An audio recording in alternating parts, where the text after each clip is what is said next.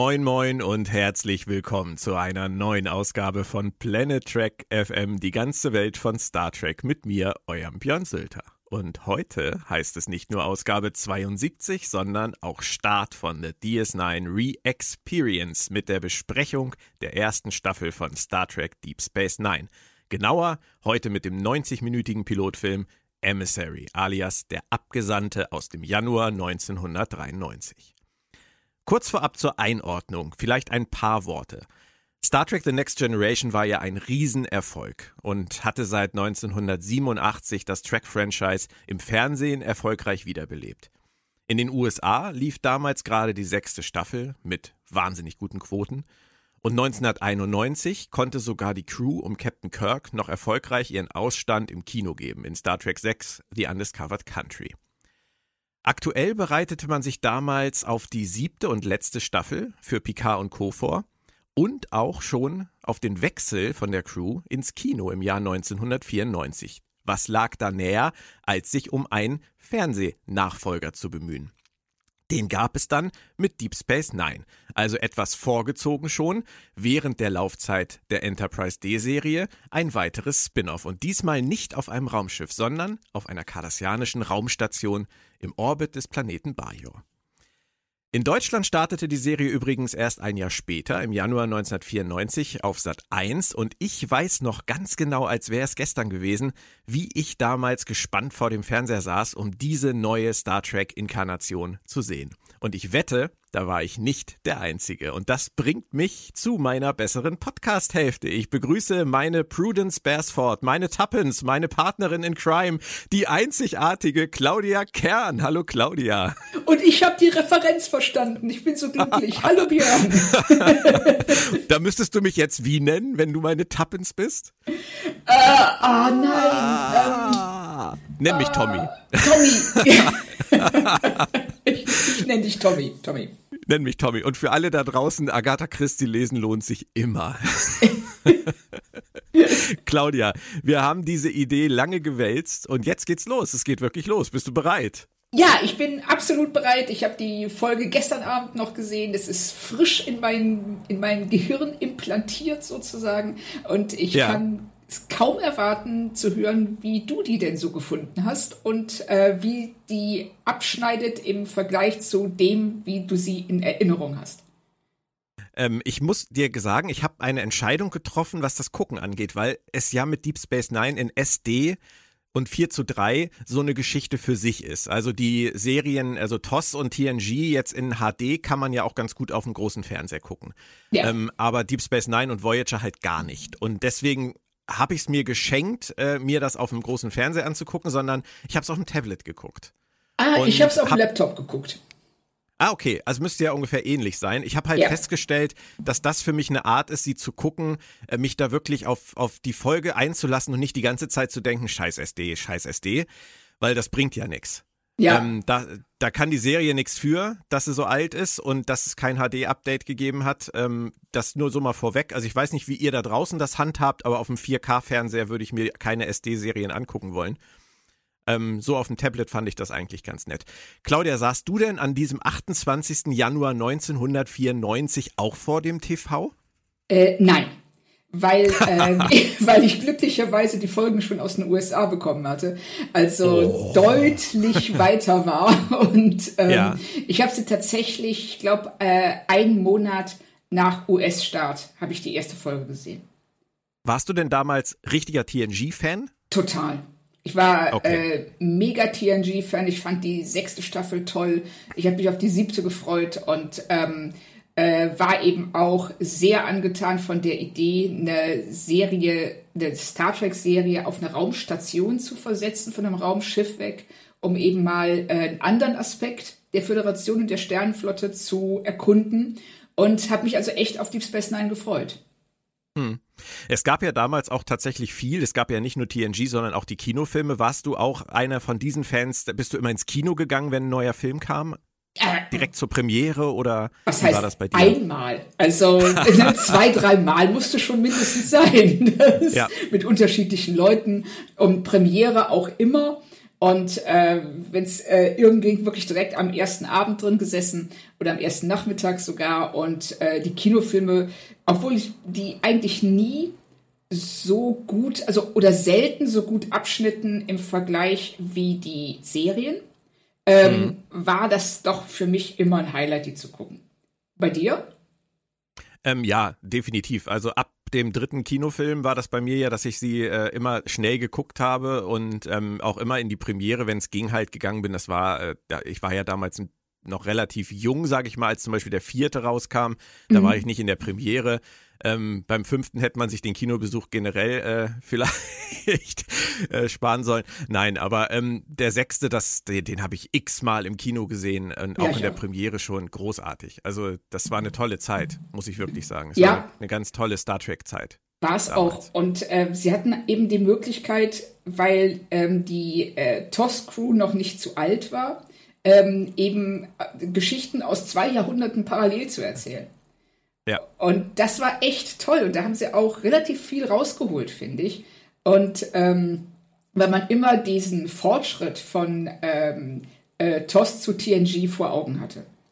Ja. Und ja, das, stimmt. Das war, das war so eine, auch eine ganz interessante Spannung zwischen den beiden, ähm, ja, wie soll man sagen, Franchise-Ablegern, äh, den Filmen und, den, äh, und der Serie. Mhm. Und ähm, das war also schon, das war wirklich eine sehr, eine sehr coole Zeit für Star Trek. Und dann waren sie so mutig, das Ganze auszubauen und zu sagen, jetzt weg vom Raumschiff. Die Kontroverse um äh, JMS und äh, Babylon 5 und seinen Pitch damals an Paramount mal beiseite gelassen, gehen wir mal einfach davon aus, dass die, äh, gro dass die, die Verantwortlichen damals selber auf die Idee gekommen sind, das zu machen oder sich zumindest nicht mehr als inspirieren lassen haben. Ähm, aber dieses Babylon 5 äh, Deep Space Nine Ding werden wir hier nicht auflösen können. Nur bevor wir loslegen jetzt mit Emissary, äh, noch einmal ganz kurz in aller Kürze für alle, die den Teasercast, also die Ausgabe 71, nicht gehört haben. Wir lieben DS9, wir halten die Serie beide für die, für die vielleicht beste Track-Serie bisher. Wir schätzen die Figuren, wir schätzen die Stories, das Setting, den Aufbau der Handlungsstränge, das Jonglieren mit diesen ganzen tollen Nebenfiguren und vieles mehr. Und wir haben uns einfach gefragt, sind das belegbare Fakten oder ist das romantisch verklärte Sichtweise auf eine Uralt-Serie? Und daraus entstanden ist The DS9 Re-Experience mit der Frage, wie wird Deep Space Nine den Test der Zeit bestehen, wenn wir sie heute episodenweise so kritisch gucken, wie wir seit Jahren zusammen New Track gucken und besprechen.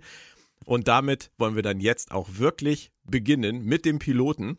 Geschrieben von Rick Berman und Michael Piller. Ich äh, bin ja einer von den Menschen, der sagt, Rick Berman sollte so weit wie möglich äh, von Episoden weg sein, also was das Schreiben angeht. Das hat man vor allem bei Star Trek Enterprise dann immer gut gemerkt. Aber Michael Piller hat hier das Drehbuch geschrieben. Deswegen wollen wir das nicht zu hoch hängen.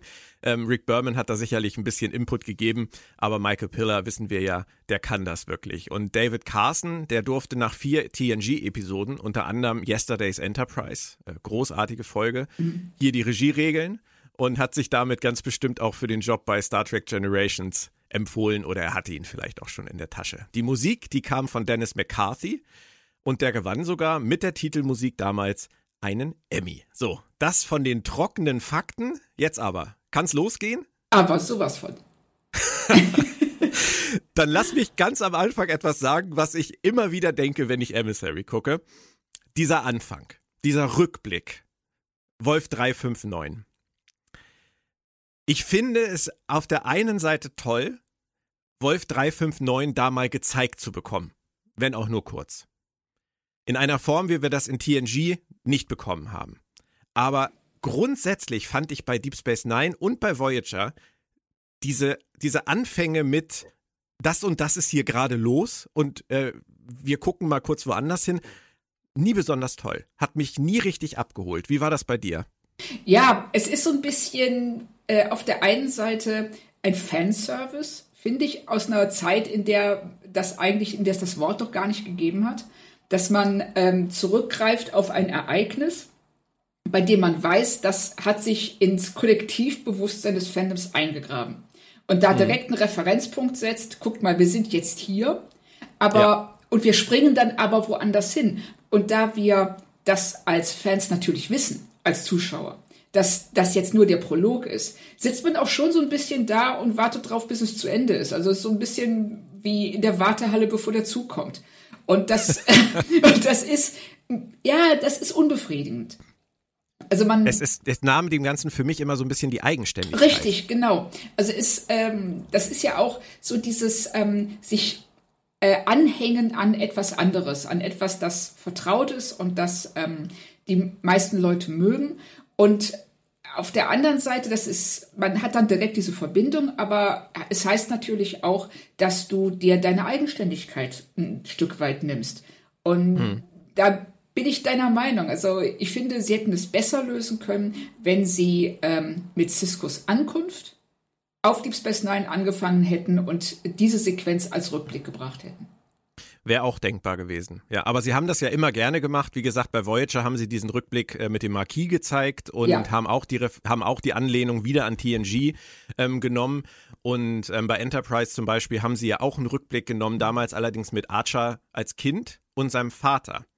Und ja. das fand ich emotional sehr viel befriedigender, als zu sagen, ähm, wie du gerade, wie du gerade es beschrieben hast, wir sind jetzt zeitlich gesehen hier, nur damit ihr das versteht. Und hier ist Captain Picard, den kennt ihr. Ja. Und äh, das ist der Neue hier. So. Ähm, aber davon ganz abgesehen, was mir jetzt beim erneuten Schauen ähm, aufgefallen ist, das Wichtige an diesem, an diesem Prolog ist letztendlich ja, dass der Verlust von Cisco und seine Vaterrolle auch als alleinerziehender Vater hier ja emotional letztendlich grundiert wird. Den ganzen Kram drumherum mal weggelassen, aber das ist ja das, worum es letztendlich ähm, hier schon geht, oder? Ja. Das war wahrscheinlich das, was Sie uns zeigen wollten. Richtig, sie wollen uns zeigen, das ist der Verlust, den er erlitten hat. Also, dass ähm, ähm, Wolf 359 nicht was Abstraktes war, sondern etwas, bei ja. dem Leute ums Leben gekommen sind und heute noch die Narben dieses, äh, dieser, dieser Schlacht mit sich tragen. Und dass es eben Konsequenzen hatte, die nachheilen und die jetzt nicht mhm. einfach nur abgeschlossen sind, wie man noch ähm, in den 80er Jahren jede Folge abschloss und zum Status quo zurückkehrte. Und Richtig. Deep Space Nine sagt schon im Prolog durch diesen Rückblick und ähm, die äh, darauf folgenden äh, Szenen mit Cisco und auch im sein Konflikt mit Picard, das ist nicht mehr so. Jetzt haben, dürfen Dinge Konsequenzen haben und Leute schleppen die mit sich rum, teilweise Jahre oder vielleicht sogar Jahrzehnte lang. Mhm. Ja, und das wird ja dann auch sehr schön deutlich in dieser Szene am See im Holodeck. Äh, da geht es auch wieder um Cisco und seinen Sohn. Das ist das Herz sozusagen zum Auftakt der Serie, die, diese Konstellation dieser beiden, die dann zusammen von diesem schönen Ort ähm, auf diesen vollkommen kaputten Ort kommen, der von weitem noch ganz nett aussieht durchs Fenster, aber wenn man dann reinkommt, dann äh, ist da halt nicht viel übrig gelassen worden von den Cardassianern. Ähm, ich fände das ganz interessant. Ich habe das mal nachgelesen, dass äh, tatsächlich äh, die Bosse damals der Meinung waren, man müsste ganz clean anfangen auf Deep Space Nine.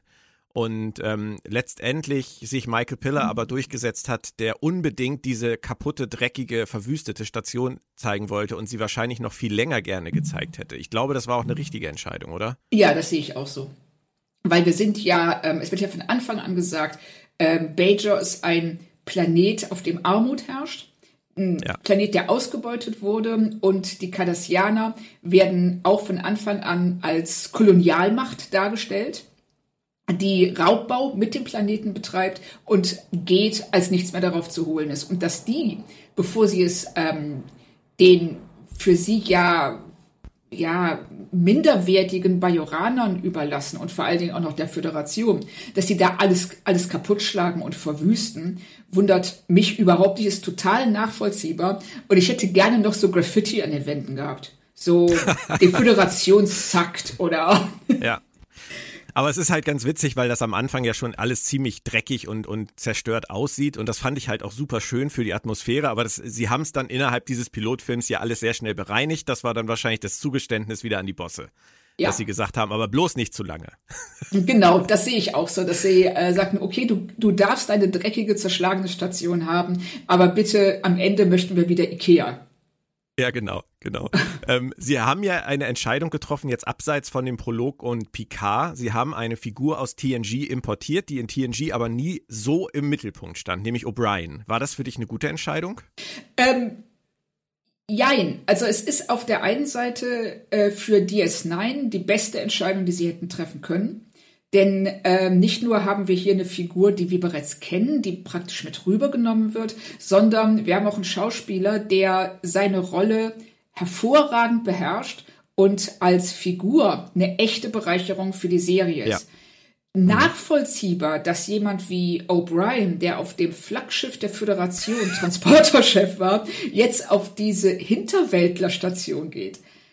Das erschließt sich mir nicht so richtig. Aber mhm. ich bin bereit, den Sprung des Drehbuchs mitzumachen.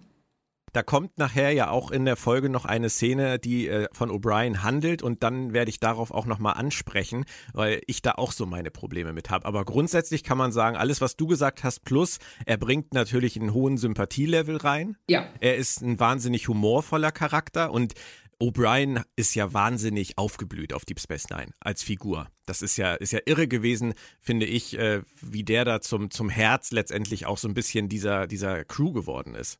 Ja, und wie man, wenn man auch sieht, was, ähm, was Sie wahrscheinlich bei TNG auch schon gesehen haben, was in dem Colomini drinsteckt als Schauspieler.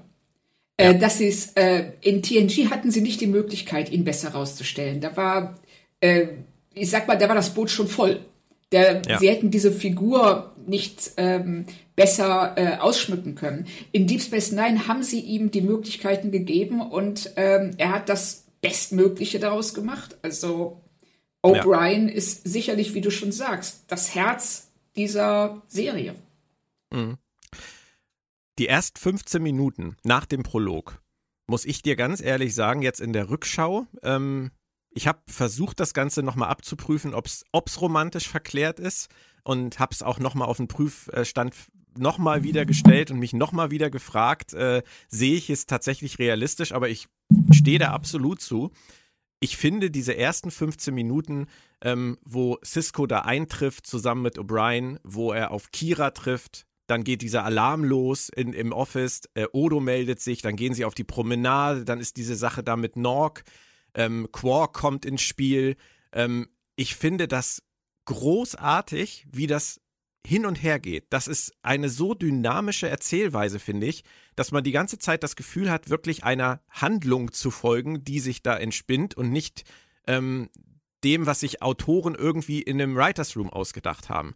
Sondern wenn du da reinstolperst in dieses Setting, hätte das für mich genauso passieren können wie in diesen ersten 15 Minuten. Und ich finde es wahnsinnig gut, wie sie diese Figuren einführen, wie sie Kira einführen, wie sie Odo einführen, wie sie Quark einführen und nebenbei dann auch noch das Thema Religion mit dem Vedek, der sagt, wir haben sie erwartet und Cisco sagt, äh, another time vielleicht. Ähm, das alles in den ersten 15 Minuten. Wie ist dir das gegangen? Ja, auf jeden Fall. Es ging mir ganz genauso. Ich fände auch, äh, sie spielen da, also das, das, ist so ein bisschen, als ob man so einem ähm, Ballspiel was ja auch schön ist, weil ja, es ja genau. nachher kommt, noch äh, diese Baseball-Referenz. Ähm, als ob man dem zugucken würde, wie der Ball von einer Figur zur anderen geworfen wird. Aber es ist ständig, dadurch, dass auch Cisco in Bewegung ist, ist auch diese ganze Handlung ständig in Bewegung. Das sind Figuren, die treten in sein Leben.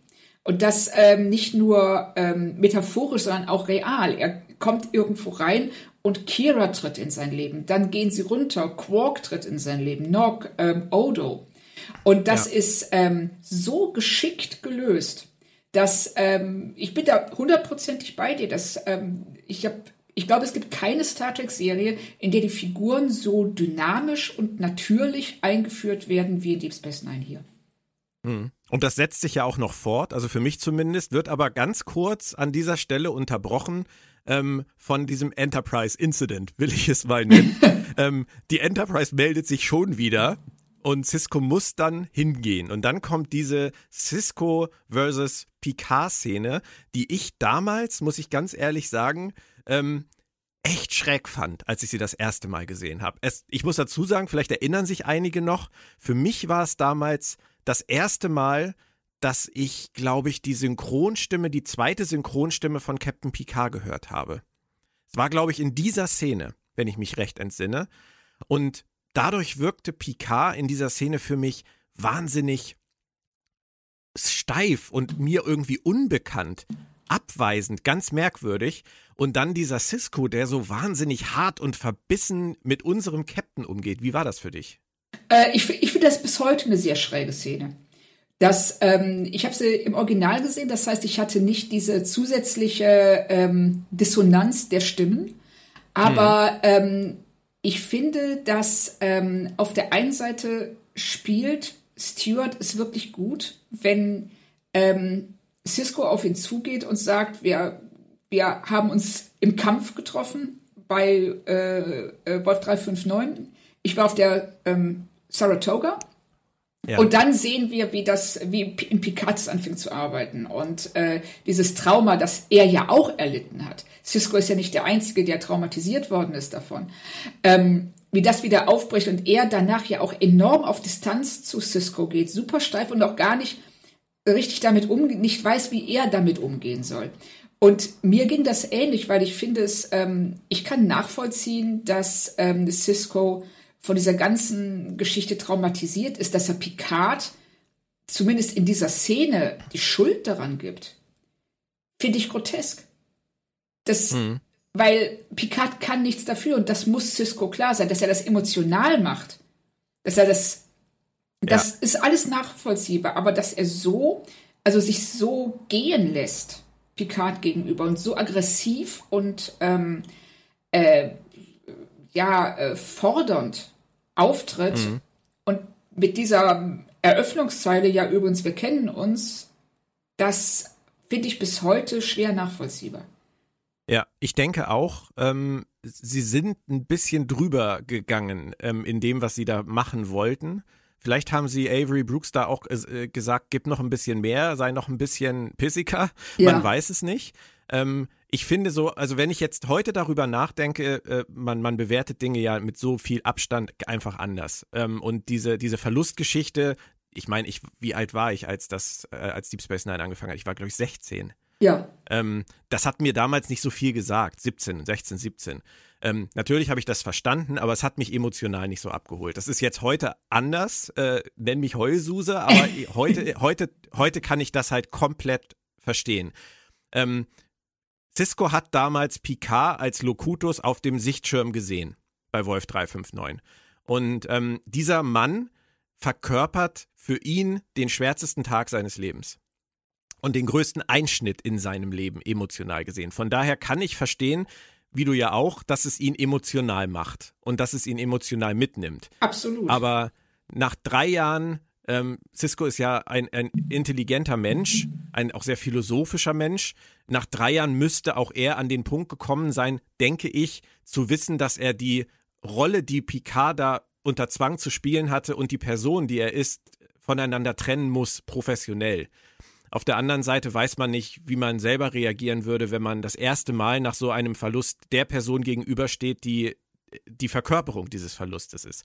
Also ich finde es bis heute schwierig ähm, und interessant, das zu sehen. Ich fand allerdings jetzt beim Rewatch fast interessanter, wie du auch gesagt hast, wie Picard so komplett irritiert ist von dieser Emotionalität und ja. zurückweicht geradezu und versucht das irgendwie auszubremsen. Das, das, ist, das passt ja auch perfekt zu Picard.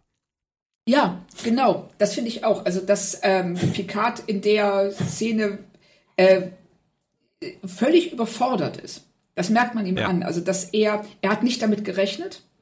Mhm. Er ähm, wollte eine ganz andere Unterhaltung führen als die, die ihm von Cisco aufgezwungen wird. Ja. Und äh, damit kann er nur schwer umgehen. Und das ähm, das spielt auch sein eigenes Trauma, haben wir ja eben schon angesprochen, eine Rolle. Und ähm, wir sehen praktisch den äh, Zusammenstoß zweier traumatisierter Menschen. Richtig. Die aber mein Problem damit ist tatsächlich auch eher, wie Cisco in dieser Szene geschrieben ist. Nicht, was er empfindet, sondern mhm. wie die Autoren dachten, dass er diese Empfindungen ausdrücken soll. Und da schießen ja. sie für mein Gefühl weit übers Ziel hinaus. Mhm. Ich denke, lassen wir so stehen. Ähm, mir ist noch eine Sache aufgefallen bei dieser Szene. Äh, ich musste da an Lower Decks denken. Da gibt es ja diesen äh, Admiral, der immer Sensors sagt. äh, ich weiß, was, was du meinst, ja. Ja, dann sag mal, was meine ich denn? Du, du, meinst die Tatsache, dass sich, ähm, äh, dass sich niemand in dieser Pilotfolge darauf einigen kann, wie man den Planeten Bajor ausspricht. Bajor. Bajor. Picard sagt Bajor. Ähm, ich glaube, äh, Kai Opaka sagt äh, Bajor. Und ja, das dann, ist auch merkwürdig. Und ja. dann äh, jemand anderes sagt Bajor, dann sagt jemand Bajor. Und äh, es gab da also kein Memo, was äh, ja. verteilt wurde. Ach, übrigens, den Planeten spricht man so und so aus. Ist ja, nur, ist ja nur der Haupthandlungspunkt. genau, macht, ja, genau, können wir uns ja später drüber Gedanken machen. Ich fand es nur so lustig, dass jetzt nach Lower Decks, nach diesem Sensors-Witz, halt ausgerechnet Picard, äh, der, der Hobbyarchäologe, dass der nicht in der Lage ist, diesen Planeten auszusprechen und dabei halt klingt wie, wie der Sensors Man. Aber Was eine gute Frage wäre, ob das, ob das Absicht ist. Also nicht von Picard, sondern nein, in Lower Decks, ob Sensors eine Anspielung auf diesen Patzer ist von Stewart. Bejor. also äh, McMahon ist alles zuzutrauen. Ja, eben. Also jetzt, wo du das sagst, finde ich das gar nicht mal so abwegig. Okay, ähm, wir werden es wahrscheinlich nicht klären können. Ich fand es aber trotzdem irgendwie witzig. Also in dem Moment musste ich echt, obwohl die Situation zwischen den beiden äh, ja nicht gerade zum Schmunzeln Anlass gibt, aber den Moment fand ich doch großartig. Also ich musste, ähm, auch, ich musste echt lachen, als er sagt, bitte, ich dachte so, was sagst du da? Ich habe gerade gesagt, die ersten 15 Minuten waren für mich so toll. Du hast äh, das mit dem Beispiel verglichen. Ähm, ich würde das jetzt noch auf eine halbe Stunde erweitern, denn nach einer halben Stunde jetzt beim Rewatch habe ich gedacht, alter Schwede, wie viele geile Sätze passen in 30 Minuten. Weißt du, das ist Quark zum Beispiel, der ja sowieso in der Serie ständig geile Sätze kriegt. Ja. Diese provisorische Regierung ist für mich äh, etwas zu provisorisch. Ja. Oder ähm, das mit äh, Odo und Quark in Odos Office. He's a gambler and a thief. I'm not a thief. Genau. you are a thief. Und wenn ich einer, wenn ich einer bin, konnten sie es vier Jahre nicht beweisen. Weißt du, das ja. ist, das ist vom, vom Start weg sind die so gut geschrieben. Und dann noch Odos letzter Satz. Ich hätte nicht gedacht, dass ich ihn mögen würde. Ich finde das so geil, wie ja. sie die sofort erfasst haben, diese Figuren. Absolut. Also gerade in den Nebenfiguren ähm, tut sich Deep Space Nine ja enorm hervor. Und äh, das merkt man hier schon, ähm, dass sie äh, gerade die Leute, die äh, oder die Figuren, die eigentlich, wo die Schauspieler eigentlich gehandicapt sind durch das extrem starke Make-up. Das, ähm, und die ganzen Versatzstücke, die denen ins äh, Gesicht gepackt werden, dass diese Figuren aber unheimlich stark rüberkommen. Mhm. Quark, Odo, ähm, auch äh, Gul Dukat später. Ähm, ja das sind alles, die, die sind wirklich, wie sagt man so schnell, also die, ähm, die rennen direkt los. Die brauchen ja. im Gegensatz zu anderen Figuren, auf die wir sicherlich auch noch kommen werden, und da zähle ich ja. auch Cisco zu, die mhm. brauchen keine Eingewöhnungsphase, die sind sofort da. Ja. Und das finde ich wirklich bemerkenswert. Es ist zur einen auf, dem, auf der einen Seite sicherlich eine Stärke des Drehbuchs, die, weil die, äh, diese Sätze, die sie bekommt, wie du gerade schon richtig gesagt hast, da sind echte Perlen bei. In dieser, ja. gerade in dieser ersten halben Stunde. Äh, auf der anderen Seite werden sie auch von Anfang an ganz, ganz klar definiert. Ja. Und ähm, das hilft den Schauspielern unheimlich gut und ähm, macht dir als Zuschauer es auch einfach, an diese Figuren ranzukommen. Und also alles, alles richtig gemacht, würde ich mal sagen, in der ersten halben Stunde. Oder vieles ja, richtig gemacht. Auf jeden Fall. Ähm, sie sind ja, du sagst gerade klar definiert, ja, aber man, das, man weiß ja eigentlich gar nichts. Man weiß überhaupt nichts über Odo. Nee, aber, weißt du, das ist, aber, der rennt da rum, guckt grimmig und es fliegen ihm Sachen durchs Gesicht, aber ähm, du weißt im Prinzip nichts über ihn, aber du verstehst ihn sofort. Richtig. Das finde ich so genau, faszinierend. Das, also das meine ich mit klar definiert. Es ist, ähm, bei Odo weißt du sofort, dass, äh, um es jetzt mal sehr salopp zu sagen, das ist ein Typ, der hat einen Stock im Arsch. Ähm, ja. Wenn jemand, äh, wenn es Regeln gibt, dann müssen diese Regeln befolgt werden. Das ist Odo. Also er, man, man merkt, ihm ist es wahnsinnig wichtig, diese Rolle als Constable, als jemand, der über Recht und Gesetz wacht. Und da hm. ist, ist dieser Dorn in seiner Seite, Quark, der das genaue Gegenteil ist. Und die definieren sich ja ebenso sehr durch das, was sie sind, wie durch das, was sie nicht sind und was der andere ja. äh, auf sie spiegelt, wenn du es so sagen ja. willst. Also wir erkennen sie, wir definieren sie anhand ihrer Gegensätze und das funktioniert super in diesen äh, ersten Szenen zwischen den beiden.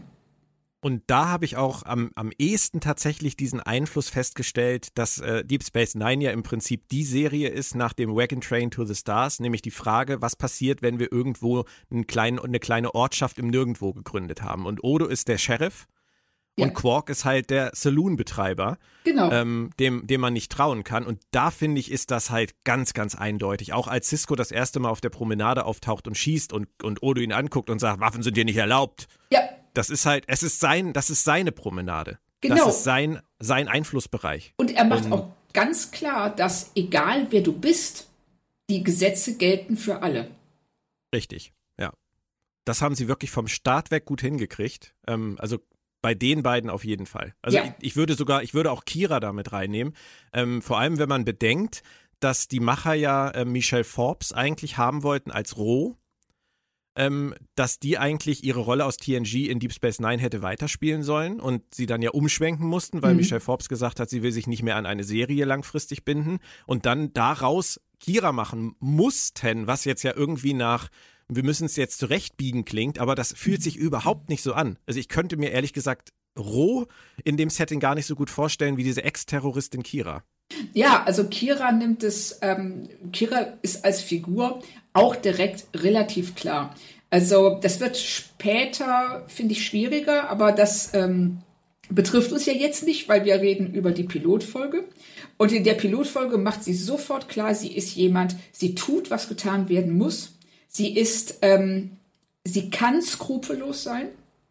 Mhm. Sie ähm, äh, ist immer pragmatisch aber hat auf der anderen Seite diesen brennenden, ja, fast schon Fanatismus.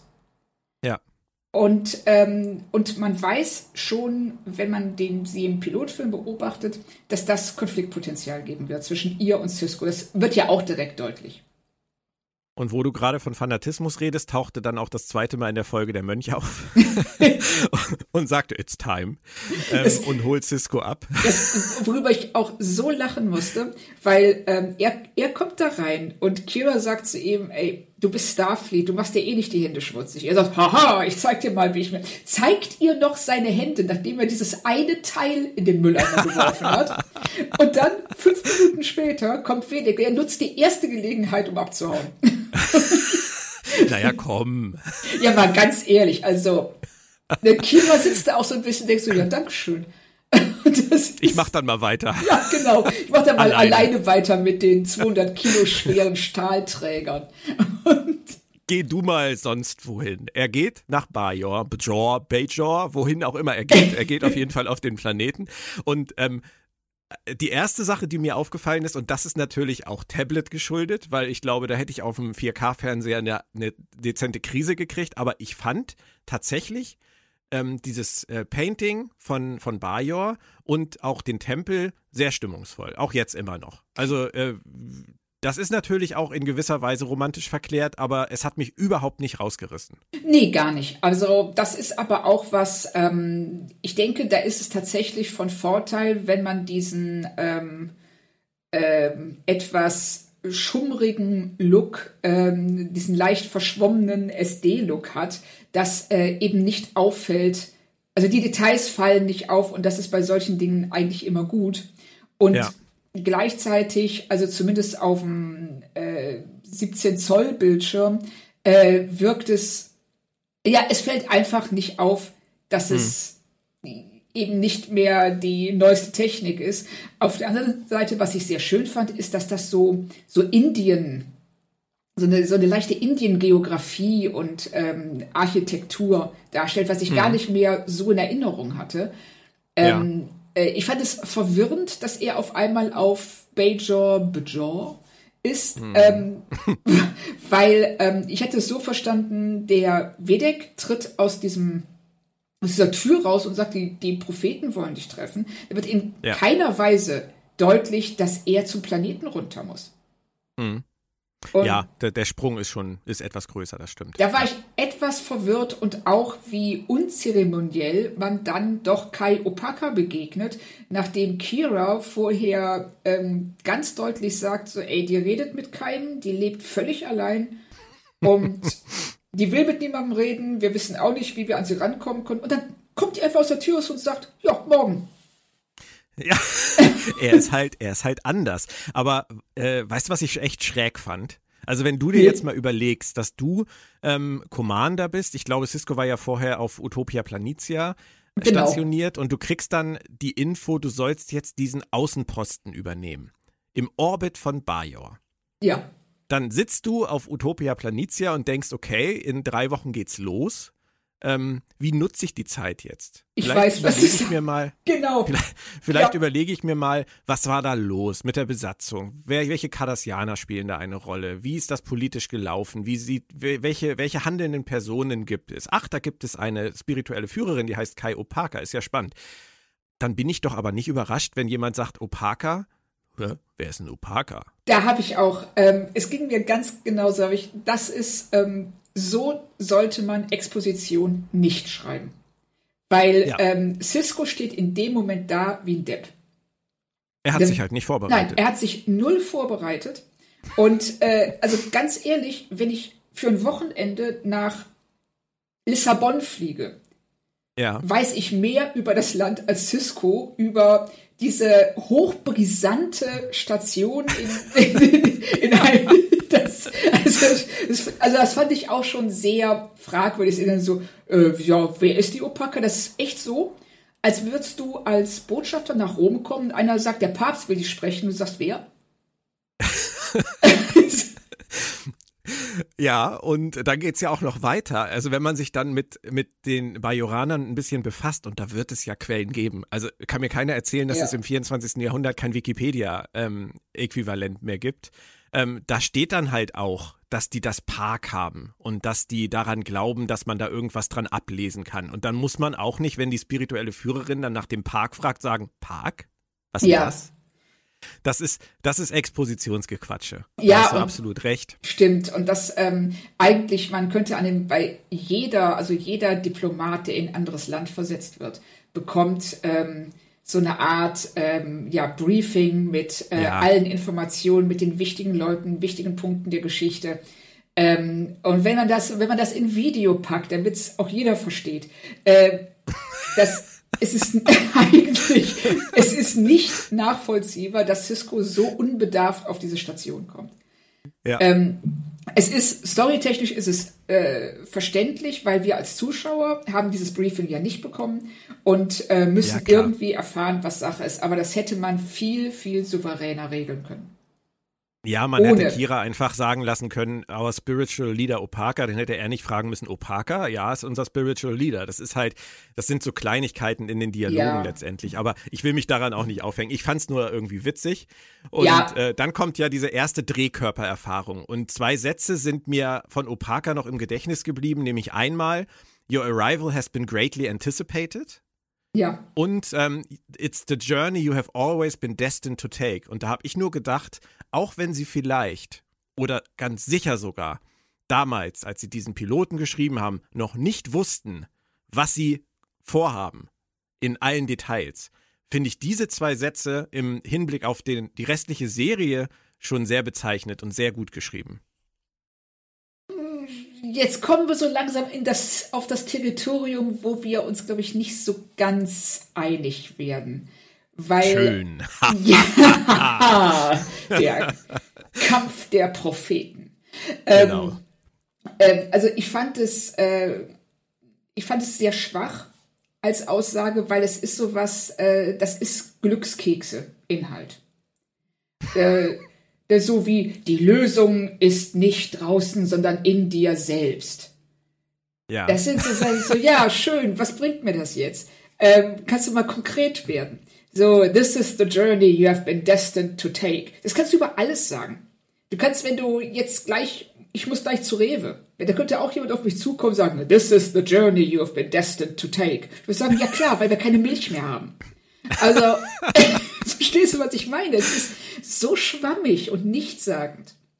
Und das, ähm, und das Cisco, das ist jemand, der auf Utopia Planitia die letzten Jahre verbracht hat, also in, einem, in einer hochwissenschaftlichen Umgebung, dass der sich davon beeindrucken lässt, finde ich auch schwierig, um es mal so zu sagen.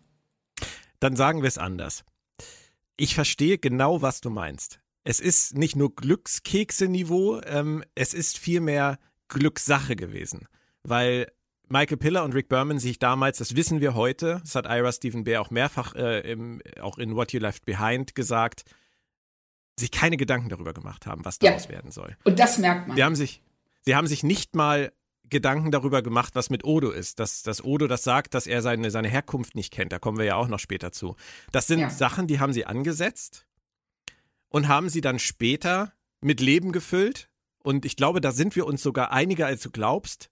Mal gut, mal super gut, mal mittelprächtig und mal nicht so gut. Es hat ja. halt immer mal geklappt und immer mal nicht geklappt. Ich finde es, wenn man weiß, worauf sie mit Ciscos Reise letztendlich hinaus wollten, finde ich es grundsätzlich beim Rewatch nett, dass das im Pilotfilm schon erwähnt wird, wenn auch schwammig. Das wollte ich damit eigentlich eher sagen. Dass das an dieser Stelle nichtssagend ist, da bin ich bei dir. Ja, das, ähm, das, ja, da sind wir uns doch einiger, als ich, äh, äh, als ich anfangs gedacht habe, weil ich würde es auch so sehen. Es war ein Glücksfall, dass sie es nachher so hinbiegen konnten, dass sie im, dass sie, dass man rückblickend sagen kann, ja, das wird hier schon vorweggenommen, wohin es führen soll. Auf der anderen Seite ist es so extrem schwammig und allgemein gehalten, dass man das, dass sie fast alles, was sie am Ende, am Ende gemacht haben könnten, haben ja. können? Hätten machen können. können tun. Äh, ja. genau. Ähm, darauf hätten zurückbeziehen können. Ja, das ist, das ist schon richtig, aber ich denke, das ist beim Drehbuchschreiben wahrscheinlich auch äh, üblich, dass man einfach Sachen vorschießt, bei denen man noch nicht genau weiß, wie man da später mit umgeht. Das hat JMS bei Babylon 5 auch gemacht. Richtig. Auch wenn dem immer große Vor Vorausplanung und da äh, nachgesagt wird. Ich liebe ja Babylon 5, aber auch er hat Sachen angepasst und sich später genauer überlegt. Ja, und das klar. ist ja auch Okay, aber ich komme gleich tatsächlich noch auf diesen Punkt mit den Propheten und mit, äh, mit dem Abgesandten, weil es da tatsächlich einen Punkt gibt, der mich stört. Aber der äh, hat sich erst später in der Folge zugetragen. Die erste mhm. Drehkörpererfahrung von Cisco ist ja dieser Strand, bei dem er erst 40 Sekunden im brennenden Sand steht und dann erst merkt, dass ihm die Füße wegkokelt. Fand ich auch super süß. Ähm, diese ganze Szene, äh, würdest du sagen, die ist overacted von Brooks oder ist das okay? Ich fand sie Nein, lustig ist extremes Overacting. Ähm, also ich fand es auch witzig ähm, und ich habe mir das so erklärt, dass er in dem Moment ähm, ist er ja in der Realität deutlich jünger gewesen. Mhm. Und ähm, dass dieses Overacting auch so ein bisschen aus der Diskrepanz zwischen seinem älteren Gegenwarts-Ich und der mhm. und dem jugendlichen Ich, was in dem Moment aus diesem älteren Körper rauskommt, dass sich das durch diese Diskrepanz auch so ein bisschen erklärt. Dieser jugendliche Enthusiasmus, diese Begeisterung und ähm, dann aber schon der etwas ältere Cisco, zu dem das nicht zu passen scheint. Und ja. ähm, das kann man sich, also ich sag mal, ich würde behaupten, es war jetzt so einfach ähm, im Zweifel für den Angeklagten, in diesem Fall also Avery Brooks, ähm, dass dieses Overacting aus dieser Diskrepanz entsteht und nicht aus ja, Unvermögen. Nee, äh, ich muss an dieser Stelle auch tatsächlich, bevor das jetzt irgendjemand noch mal an, noch anzweifelt, äh, ich habe das schon so oft gesagt, aber man kann es nicht oft genug sagen und du darfst mir auch gern widersprechen. Ich liebe ja Avery Brooks und ich liebe seine Darstellung, auch immer wenn er overacted. Ich, äh, ich mochte das von Anfang an immer wahnsinnig gerne und ich finde gerade den Kontrast zu diesem beherrschten Patrick Stewart als Captain Picard finde ich eigentlich total nett. Ich finde es toll, wie er mit seinem Sohn umgeht. Ähm, ja. Und ich finde, finde es toll, wie er sich aufregt. Und äh, auch jetzt, das werden wir im Verlauf der Staffel ja auch häufiger mal sehen, da kommt, fährt er ja auch manchmal aus der Haut. Ähm, auch Kira gegenüber. Das mag ich wahnsinnig gerne. Und deswegen konnte ich da immer super mit leben, auch wenn es mal overacted war. Und das hier, wo er hier hingeht, dieser Strand, wo er Jennifer trifft, ich meine, muss man sich halt auch einfach mal überlegen, er hat diese Frau verloren, die Liebe seines Lebens, und es scheint ein Riesenproblem für ihn zu sein, auch nach drei Jahren noch. Und dann kommt er wieder an diesen Ort und er darf ihn nochmal erleben. Also ich glaube, ich würde an seiner Stelle auch sagen, boah, geil, das ist ja, ja, herrlich, das ist ja Wahnsinn, das ist ja irre und nichts anderes hat Brooks gespielt. Ja, und ich finde auch, dass er ähm, sehr gut damit umgeht, dass er äh, sich nicht daran aufhält, wie kann das sein, wie ist das möglich, was äh, ein Picard wahrscheinlich getan hätte, sondern mhm. ähm, dass er einfach diese Chance nutzt, diesen Moment noch einmal erleben zu dürfen. Obwohl er weiß, dass es, er weiß, glaube ich, in dem Moment, dass das nicht real ist. Siehe Weihnachtssetting aus Star Trek Generations, wo du gerade Picard ansprichst. Ja, genau, genau. Picard weiß gar nichts damit anzufangen. Der Nein, irrt er, darum. Es ist ganz, ganz strange und er spielt das dann so halbherzig mit, so, äh, ja, äh. ja. Aber Cisco ist sofort so geil. Richtig, weil Cisco und ähm, das stellen sie in der Szene auch wirklich gut heraus. Ähm, Picard ist viel mehr ein Kopfmensch, der ist viel weiter von seinen Emotionen entfernt als Cisco. Im Guten wie auch im Schlechten. Also ähm, ich finde, dass man bei ähm, Cisco oder bei Brooks gerade jetzt in diesem Pilotfilm merkt, dass er teilweise keine Ahnung hat, wie er das spielen soll, was da im Drehbuch steht. Mhm. Und ähm, sich dann einfach für irgendwas entscheidet was dann auch dafür sorgt, dass man diese Ausschläge nach oben und nach unten hat bei ihm, die äh, viel zu extrem sind für die Situationen, mhm. in denen er sich befindet. Aber ich kann ihm das auch, ich verzeihe ihm das auch, weil es Teil, weil es für ihn, er stellt diese Emotionalität von Cisco auf diese Weise dar. Und ähm, ich finde, er hätte es viel schlechter machen können. Und mit dem, was er jetzt hier in der Folge bekommt, er holt da schon relativ viel raus. Also mehr durfte man wahrscheinlich auch im Pilotfilm nicht erwarten. Nee, und das Problem haben ja auch unendlich viele andere Serien, bei denen ja. man im Pilotfilm immer noch so dieses, dieses Hin- und Her-Wabern, wer bin ich eigentlich? Wen spiele ich ja. eigentlich? Genau, ähm, und das ähm, merkt man hier ähm, bei, also ich finde, am stärksten merkt man es bei ihm und bei Bescheer. Tatsächlich, ja. Und noch bei jemand, aber dazu komme ich gleich. Ähm, es passiert ja. ein schöner Fehler in dieser Rückblicksequenz. Er sagt zu Jennifer, mein Vater war ein Gourmetkoch. Genau, ah. das ist mir auch aufgefallen, ja. Schade, sowas ist schade. Ähm, sie haben dann später seinen Vater gebraucht und haben ihn dann einfach reingeschrieben. Das passiert halt in Serien auch häufiger mal. Ähm, ist natürlich nicht schön. Kann ich aber mitleben, weil ähm, es dient in dem Moment der Geschichte und ähm, ja. Ne, vielleicht wollte er damit sagen, mein Vater war ein Gourmetkoch und jetzt ist er nur noch Koch. Wer weiß. jetzt ist er ein Restaurant. genau, er ist nicht mehr so ist, viel wert. Er ist alt er, geworden. Genau, er ist degradiert worden vom Gourmetkoch zum Koch.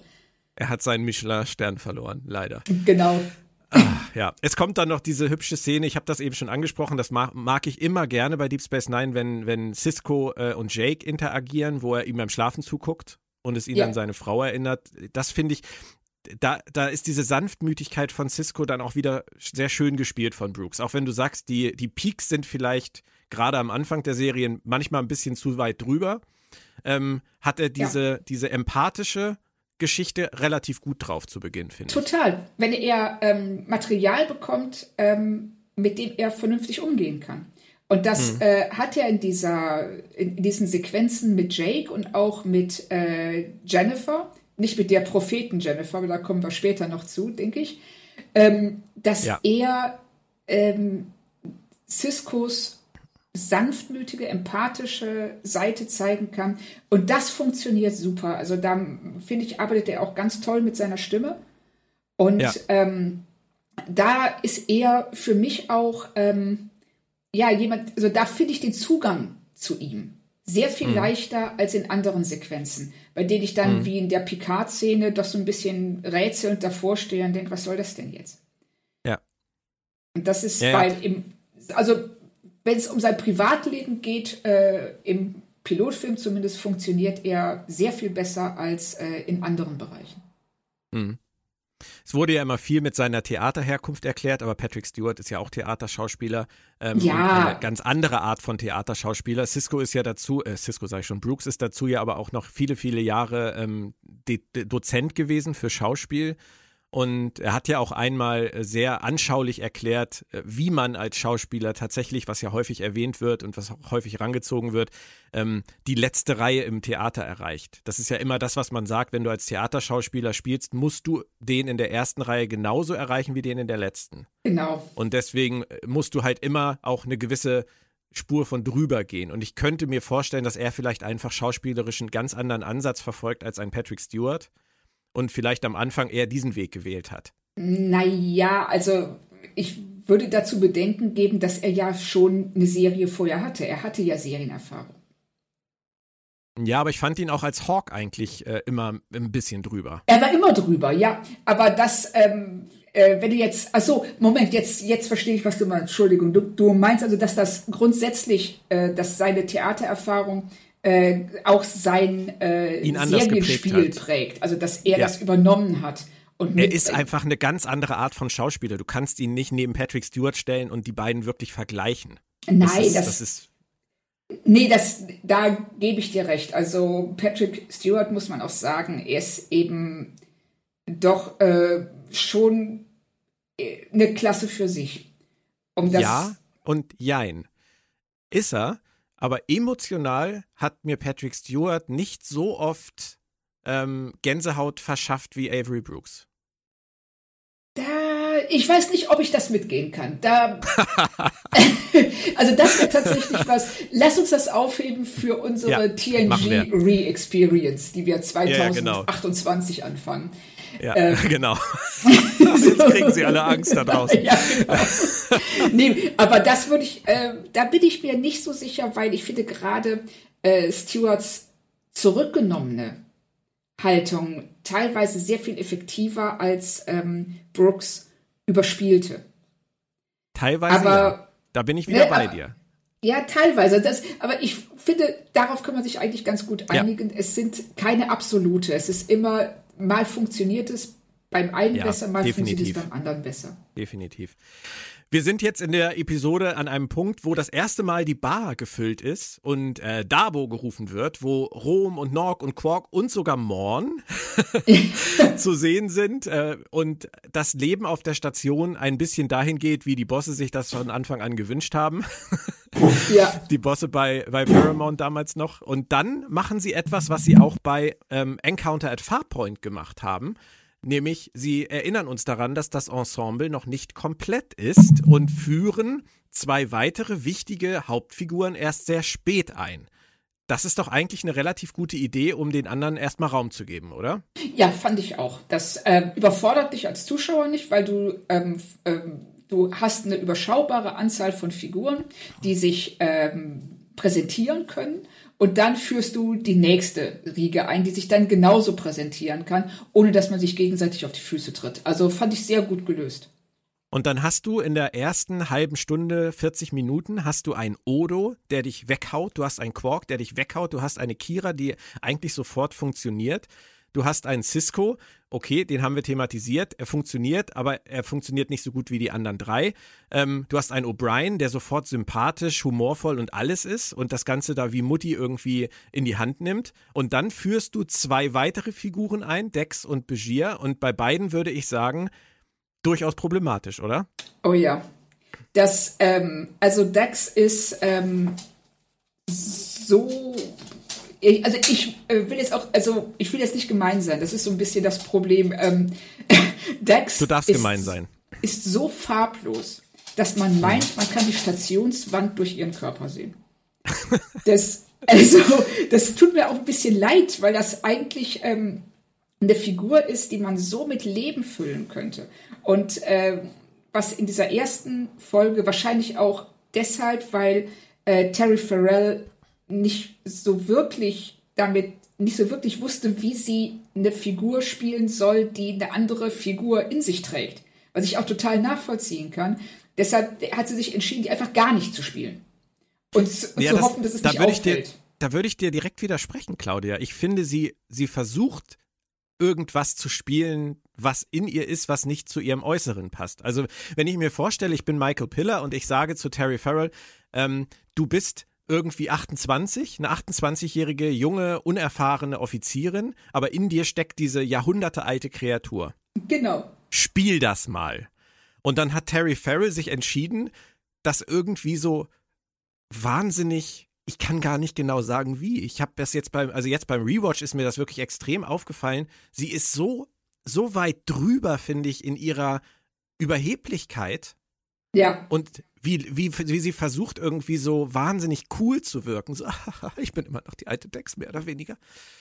Das ist so, das ist, das ist tatsächlich, da ist sie für mich tatsächlich in dieser Pilotfolge, was die Schauspieler angeht, absolut der weakest link. Also ich fand sie einfach nur unglaublich steif. Ähm, steif auch, ja. Das, ähm, das meinte ich so, diese, sie, sie sagt diese Dialoge, aber man hat den Eindruck, sie guckt einer anderen Person zu, die diese Dialoge sagt. Also, das ist mehr so eine, ähm, ich weiß nicht, was ich machen soll, also suche ich mir einen Tonfall aus und den ziehe ich durch, komme was wolle. Ja, genau. Also und, es hat mich nicht total gestört. Ja, sag ruhig. Nee, nee, bitte, mach weiter. Es hat mich nicht total gestört, aber ähm, ich, ich fände es halt auffällig und äh, ich finde, wie du halt gesagt hast, sie wirkt als Figur und als Schauspielerin neben einigen anderen in diesen Szenen halt extrem blass. Ja, also ich finde die, äh, also die schlimmste Szene ist tatsächlich die mit ihr und äh, Cisco im Shuttle. Wenn sie auf das äh, Wurmloch zufliegen. Ja. Und man den Eindruck hat, ähm, die sitzen gerade im Bus. so. ja, ja, ja. Wir haben das, glaube ich, ähnlich empfunden. Ja. Ähm, Hat es dich gestört, dass sie die Trill äh, im Vergleich zu TNG und zur Folge The Host so extrem überarbeitet haben? Nein, kann ich nicht sagen. Okay. Ich? Ist auch, sie brauchten es halt anders jetzt. Ne? Ja, ist, genau. Äh, wie, wie, hast du das denn empfunden? Hat es dich gestört? Nee, mich hat es nicht gestört. Also, äh, ich finde das halt immer, äh, ich finde es immer ein bisschen unschön.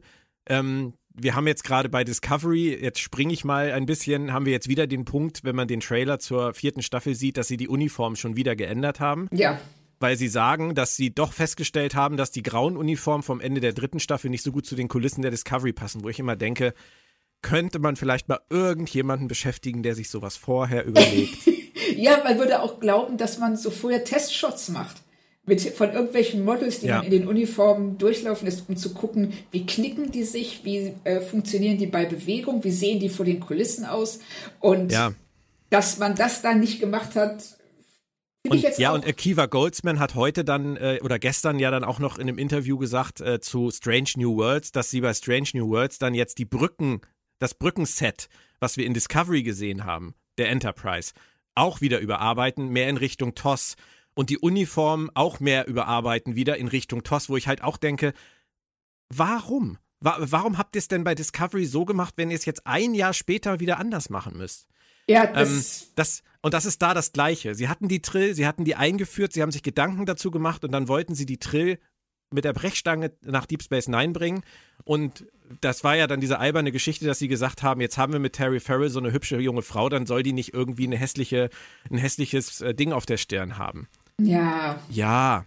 Aber ähm, dann, dann muss man sich vielleicht eine andere Spezies überlegen oder ich weiß es nicht. Also, ja, oder, oder einfach sagen, äh, ich meine, auf der Erde gibt es auch äh, sehr viele unterschiedlich aussehende ähm, Versionen vom Homo sapiens. Also dann kann man auch sagen, ja, das sind die Trill vom Nordkontinent und nicht vom Südkontinent. Ja, absolut. Also, ne, Aber es hat mich nicht gestört. Es hat Nein. mich auf lange Sicht nicht gestört. Nee, mich auch nicht. Also das ist was, dafür waren die Trill in TNG auch nie prominent genug. Das ist nicht so, als ob sie den Vulkaniern die Ohren weggenommen hätten. Richtig, eben. Stimmt. Lass uns zu ähm, Siddiq El Fadil, heute Alexander Siddiq, kommen, ja. der zweiten Figur, die noch eingeführt wird. Ähm, das ist auch so eine zweischneidige Sache. Ich finde, er hat Szenen, gerade am Anfang, wo er versucht, da sich ein Date mit, äh, mit Dex zu besorgen und anfängt zu stottern, die sind so jenseits von Gut und Böse, dass es, äh, dass es eigentlich nur albern wirkt. Ja. Und dann hat er wieder Szenen, gerade die mit Kira, wo er sagt, äh, das ist das, wo er immer hin wollte, ins letzte Outback und dann Kira ihn anguckt und sagt, this wilderness is my home. Ja. Ähm, die fand ich dann wieder großartig, aber der wusste auch nicht so recht, was er spielen soll, oder? Nein, der ist auch, der ist, äh, wie hast du eben schon so schön gesagt, total drüber. Ja. Also alles, was er macht, ist zu viel. ähm, diese äh, Stotterszene zwischen ihm und Dex. Die ist, oh, das, ist, das ist wirklich Fremdschämen. Auch seine aufgerissenen Augen, die sehen fast aus wie so ein Anime-Charakter. Und das will halt wirklich weiter könnte er die Augen nicht aufreißen. Und dann wird gesagt, er ist 27, in den Szenen wirkt er aber wie 17. Ja. Und ähm, das funktioniert alles gar nicht. Ich fand auch ähm, seine Aussage, ähm, was er zu Kira sagt und auch diese totale Taktlosigkeit in hm. dem Moment, die einfach zeigt, aus was für einem ähm, behüteten und ähm, privilegierten Umfeld er kommt. Dass ja. er denkt, er kann sich das einfach so rausnehmen, das vor jemandem zu sagen, äh, die dort die an diesem Ort, den er als Wildnis bezeichnet, lebt. Ähm, ja. Das fand ich hat als Aussage an sich funktioniert. Schauspielerisch stand es auch etwas auf wackeligen Füßen. Ähm, ja. Richtig gut fand ich ihn dann, als die Krise kommt und er ähm, äh, auf die Promenade gerufen wird und dann äh, seine medizinischen Fähigkeiten zur Schau stellt und dann auf einmal unheimlich professionell und ähm, auch zurückgenommen hm. ist. Und, äh, War voll also, so ein Mesh-Moment übrigens. Ja, ja, total. Voll, total. Ja.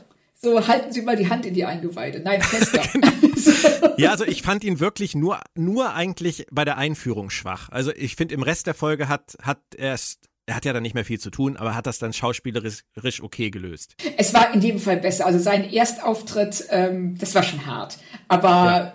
alles danach dann, also er ist in jedem Fall ähm, er wächst schon in der Pilotfolge besser in seine Figur rein als andere. Und man muss natürlich die Frage stellen, wenn man die Serie denn nun geguckt hat komplett, was wir über Begier nachher erfahren. Ja. Passt ja 0,0 zu dem, was wir hier sehen, oder? Richtig. Das ist auch, also da merkt man auch, ähm, dass das, ähm, dass äh, Beschirs wahre Vergangenheit äh, was ist, was den was sie zu diesem Zeitpunkt noch in keiner Weise thematisiert hatten. Er wird dargestellt wie ein privilegierter, ich sag mal, englischer Snob.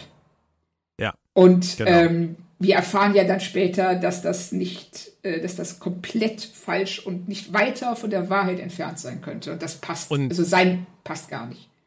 Man, man muss es sich dann am Ende so hindrehen, dass äh, Begier schon immer gezwungen war, seine wahre Identität zu verleugnen und deswegen so getan hat, als wäre er dieser, dieser Snob und dieser unsichere Jüngling, aber so richtig glauben Nein. tut man es der Serie halt nicht. Aber damit, aber das würde seine schauspielerische Leistung erklären, weil wenn er äh, etwas spielt, was er selber nicht ist, dann kann er sagen, ja, hier, guck doch, Ihr habt ja wirklich ja. geglaubt, dass ich so bin? Guck doch mal, wie ich da auftrete. Das ist doch völlig irre. irre äh, genau. völlig unrealistisch, dass so, jemand ja. so wäre. Also, so kannst du es hinbiegen. Und das, freuen wir äh, uns im Nachhinein, dass er Begier als Namen gekriegt hat und nicht wie ursprünglich geplant bis kurz vor Drehstart Amoros. Amoros, Gott. Das ist so. Aber hm, äh, sag mal, Dr. spricht man den, äh, haben, haben wir jetzt gerade unseren Bajor Bajor Moment? Weil spricht man ja. den nicht Bashir aus? Bashir, ja. Bashir. Ah, okay, gut. Okay. Ich, ich neige dazu, die deutsche Synchronisationsaussprache zu verwenden und Bashir zu sagen. Ah, verstehe. Alles klar. Das ist wie mit Picard. Ja, ich sag auch immer Picard. Ja, ich nicht. Deswegen ist das ja immer so schön, wenn wir uns über Picard unterhalten und du dann über Picard sprichst. Aber gut, ähm, ich fand, was, was Terry Farrell angeht, äh, die Szene, in der uns gezeigt wird, wie sie den ähm, Symbionten gekriegt hat, über den Drehkörper. Also, die hat den Symbionten natürlich nicht über den Drehkörper gekriegt, also als etwas missverständlich ausgedrückt. Ähm, wir haben diese Szene über den Drehkörper nacherlebt. Das fand ich war ein guter Fall von Show, Don't Tell. Ja, das, das haben sie richtig gut gemacht, ähm, weil wir da auch Curzon sehen und sofort einen Bezug haben zu der Person, die ähm, ähm, Cisco als Old Man bezeichnet. Und ähm, also sehen auch, äh, wieso es ihn verwirrt, dass da auf einmal ähm, Jazia steht und äh, er mit ihr aber immer noch so umgeht, wie er mit Curzon umgehen würde. Und durch diese Szene bekommen wir ein Bild zum Namen und das ist hm. immer gut. Und während äh, Jetsia dann da jetzt sitzt, zwei Stunden lang auf die äh, Daten wartet, ähm, dürfen wir noch ganz kurz schauen, wie O'Brien sich von der Enterprise final verabschiedet, bevor die dann wieder wegfliegen. Und du hast vorhin schon gesagt, warum sollte jemand wie er das Flaggschiff der Föderation verlassen? Vor allem, wie wir später erfahren, ja auch noch, da seine Frau überhaupt nicht dahin will. Ja. Und es ja auch überhaupt nicht der richtige Ort für Kinder ist. Und jetzt kriegen wir diese Szene in diesem Pilotfilm, wo O'Brien nicht in den Ready Room von Picard gehen will und einfach sich von Bord schleichen will. Ich meine, Picard hat ihn sogar getraut mit Keiko. Warum ja. will er Picard nicht Tschüss sagen? Ich weiß es nicht. Also, das äh, hat mich wirklich irritiert, weil er ist ja niemand, er ist ja keine so schüchterne Figur, dass ähm, er in dem Moment denkt, so, ach nee, ich kann die nicht stören, das, ich bin ja bestimmt nur lästig. So würde O'Brien nicht denken. Das passt überhaupt nicht zu ihm. Also O'Brien wäre eher jemand, der kurz klopft und sagt, ähm, ich bin dann weg, ne? So ja. jemand, der da sehr pragmatisch und offen mit umgeht. Also dass der da so ein, so ein, so ein ja, wie soll man sagen, sich so ziert. Hat versteh keinen ich, Sinn. Also, nein, verstehe ich überhaupt nicht. Es kann eigentlich nur sein, dass die, die Autoren irgendwas damit vorhatten, weil als Picard ihm dann auch noch hinterher rennt, um ihn zu verabschieden. Ja. Und dann auch noch zu O'Brien sagt, ich habe gehört, wir haben uns gerade verpasst, was ja Quatsch ist, weil wir haben sie nicht verpasst.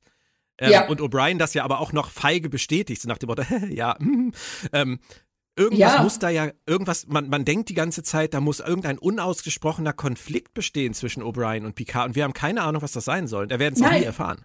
Es ist äh, richtig, wir werden es nie erfahren, ob da, ähm, ob es dann noch eine Szene gab, die sie vielleicht schon aus dem Drehbuch rausgeschnitten haben oder ähm, später äh, oder tatsächlich vielleicht sogar gedreht hatten. Aber ich kann mir nicht vorstellen, was das sein sollte. Es gibt hm. keinerlei, ähm, in TNG ist nichts in der Richtung angelegt. Und ähm, es macht keinen Sinn. Nee, definitiv nicht. Müssen wir mit leben. Ähm, ich finde es ich find's genauso letztendlich wie die Szene zwischen Picard und Cisco irgendwie immer noch ein bisschen emotional merkwürdig rüberkommt, äh, ist das dieser Teil mit O'Brien und Picard auch irgendwie ähm, merkwürdig. Ja, also ähm, lustig, ähm, lustig fand ich allerdings, wenn ähm, O'Brien dann auf der Transporterplattform steht und äh, Picard stellt sich ähm, hinter die Konsole, um ihn rauszubeamen. Und man hat so den Eindruck, dass O'Brien in dem Moment so guckt und denkt, ach du Scheiße, das hat er seit bestimmt zehn Jahren nicht mehr gemacht. Was klappt das? Da hätte nur noch eigentlich, hätte nur noch ein Alarm nach dem Beamvorgang gefehlt und ein dreckiges Lachen von Picard. Ja, oder einfach nur so ein und Ups. Dann hätten wir die Szene auch verstanden. ja, genau. So. Verdammt, er hat mich doch noch erwischt am Ende. Während wir immer noch darauf warten, dass die Analyse von Jetsia äh, mit dem kardassianischen Computer dann nach zwei Stunden irgendwann beendet sein wird, hoffentlich, ähm, gab es noch eine geile Einführung, die ich wirklich, wirklich großartig fand, nämlich Mark Alaimo als Ducat der äh, Cisco in seinem Ex äh, in seinem Ex-Büro seine Aufwartung macht. Oh ja. Und ich, ich liebe Ducat und ich finde, Mark Alaimo ist auch genauso wie bei Odo und bei Quark sofort drin, oder? Ja, völlig. Also auch, äh, also die Boshaftigkeit leuchtet ihm förmlich aus den Augen. Und ja. äh, das ist so toll gespielt und auch diese Dynamik zwischen den beiden, wenn er reinkommt und Cisco steht auf und ähm, äh, Ducat sagt direkt so, ich bin nicht daran gewöhnt, auf dieser Seite des Schreibtisches zu stehen und geht mhm. dann um den Schreibtisch rum, um diese Distanz zwischen ihnen beiden aufzuheben und dafür zu sorgen, dass sie auf Augenhöhe miteinander reden können. Und äh, das, da ist auch schon wie in der, äh, in der ersten Viertelstunde unheimlich viel Dynamik drin. Es ja. hat mir sehr, sehr gut gefallen.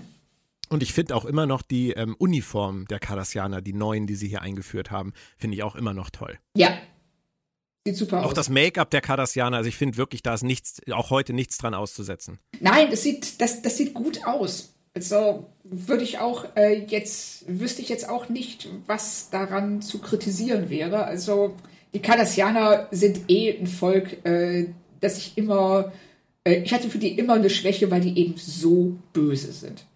Hm. Zum Thema Overacting gibt es da aber auch noch einen kleinen Moment, nämlich als äh, Ducat am Ende fragt, ob Cisco denn stören würde, wenn seine Leute ähm, die, äh, die Promenade besuchen und die Annehmlichkeiten der Promenade genießen. Ja. Mal ganz abgesehen davon, dass ich es schräg finde, dass die Besatzer innerhalb von einem Tag wieder zurückkehren, um auf der Promenade zu feiern. ähm, reagiert Cisco auf eine Art und Weise, die ich auch bis heute nicht verstehe. Er, er weiß nicht, ob das dir aufgefallen ist jetzt gestern. Er, er guckt ihn mit so einer Schnute irgendwie an, er verzieht den Mund so und schüttelt so demonstrativ den Kopf, so als wenn er sagen will, nö. Ja, genau. Das, das war auch so was, was, was war da die Anweisung des Regisseurs? Richtig, also, so, was hat er gesagt? Äh, guckst mal bitte wie ein trotziges Kind, schüttelst den Kopf und dass man alles rein interpretieren kann, egal was. Und dafür hat er es gut gemacht, finde ich. ja, definitiv. Also manchmal möchte man da ja echt Mäuschen gespielt haben können, ähm, um zu ja. wissen, ob das in irgendeiner Form tatsächlich auf den Regisseur zurückgeht. Ja, richtig. Und also das war, äh, das war eine ganz seltsame Reaktion. Also diese ganze äh, Situation ist extrem seltsam, wie du schon sagst. Die Besatzer sind gerade weggegangen, nachdem sie die gesamte Station zerschlagen haben und kommen einen Tag später zurück. Niemand sagt mal, ähm, an wen schicken wir eigentlich die Rechnung? Oder nimmt in irgendeiner Weise Kenntnis davon, dass sie da alles kaputt gemacht haben. Und äh, stattdessen sagt Ducat, ist das okay, wenn wir da draußen ein bisschen, ein bisschen feiern gehen? Und dann kommt dieses von Ich stelle mir das so vor, dass das irgendwie äh, ihnen beim Drehen aufgefallen ist, dass da gar kein Dialog steht. So nach dem Motto, äh, was soll ich denn darauf jetzt erwidern? Und dann sagt der Regisseur, ja, hier steht nichts auf der Seite, hier steht Szene zu Ende. Ja, ich muss doch irgendwie reagieren. Ja, dann schüttel doch irgendwie den Kopf so, nö, so. Also ja. das ist, es ist schräg. Es ist wirklich schräg. Er hätte einfach nur gesagt, ähm, auf seine typische Art und Weise, so hintergründig irgendwie, aber nicht doch. Bitte. Ja. Hätte das ja, hätte das ja viel besser gepasst. Aber ja, gut. genau. Oder einfach nur sagen können, ähm, ja, aber wir haben gerade aufgeräumt. genau, ja. Oder irgendwie aber sowas, was darauf Bezug nimmt. Es ist wie bei den anderen Dingen, die wir schon angesprochen haben. Man muss in einem Pilotfilm da manchmal auch was durchwinken und ich denke, das fällt da auch drunter. Ja. Ähm, dann waren die zwei Stunden aber um und äh, ich habe an diesem Moment, in diesem Rewatch jetzt tatsächlich wirklich sofort an Michael Burnham gedacht. Ja.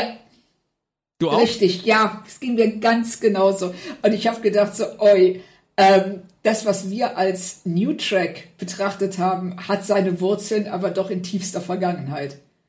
Richtig. Sie braucht nur zwei Stunden auf einer neuen Station mit kardassianischen Computern, um ein Rätsel zu lösen, das seit Jahrhunderten Jahrtausende. niemand lösen, ja Zehntausende niemand lösen konnte und findet auch genau. noch innerhalb dieses Pilotfilms dieses Wurmloch. Richtig und ganz geil finde ich ja auch, dass sie dann, äh, dass sie das, was sie beschreibt, ist das Bermuda-Dreieck. Ja. So, oh ja, hier gibt es ganz viele Interferenzen und ständig verschwinden irgendwelche Schiffe. Und du denkst so, ich wette mit dir, dass es auf Bajor ungefähr 100 Verschwörungstheorien gibt, die sich damit befassen. Hätte nur ja. mal irgendwie an, eingeben müssen, so äh, Schiffsverschwinden Bajor und sofort hätte man die, äh, dieses, den Hinweis auf dieses Bermuda-Dreieck gefunden.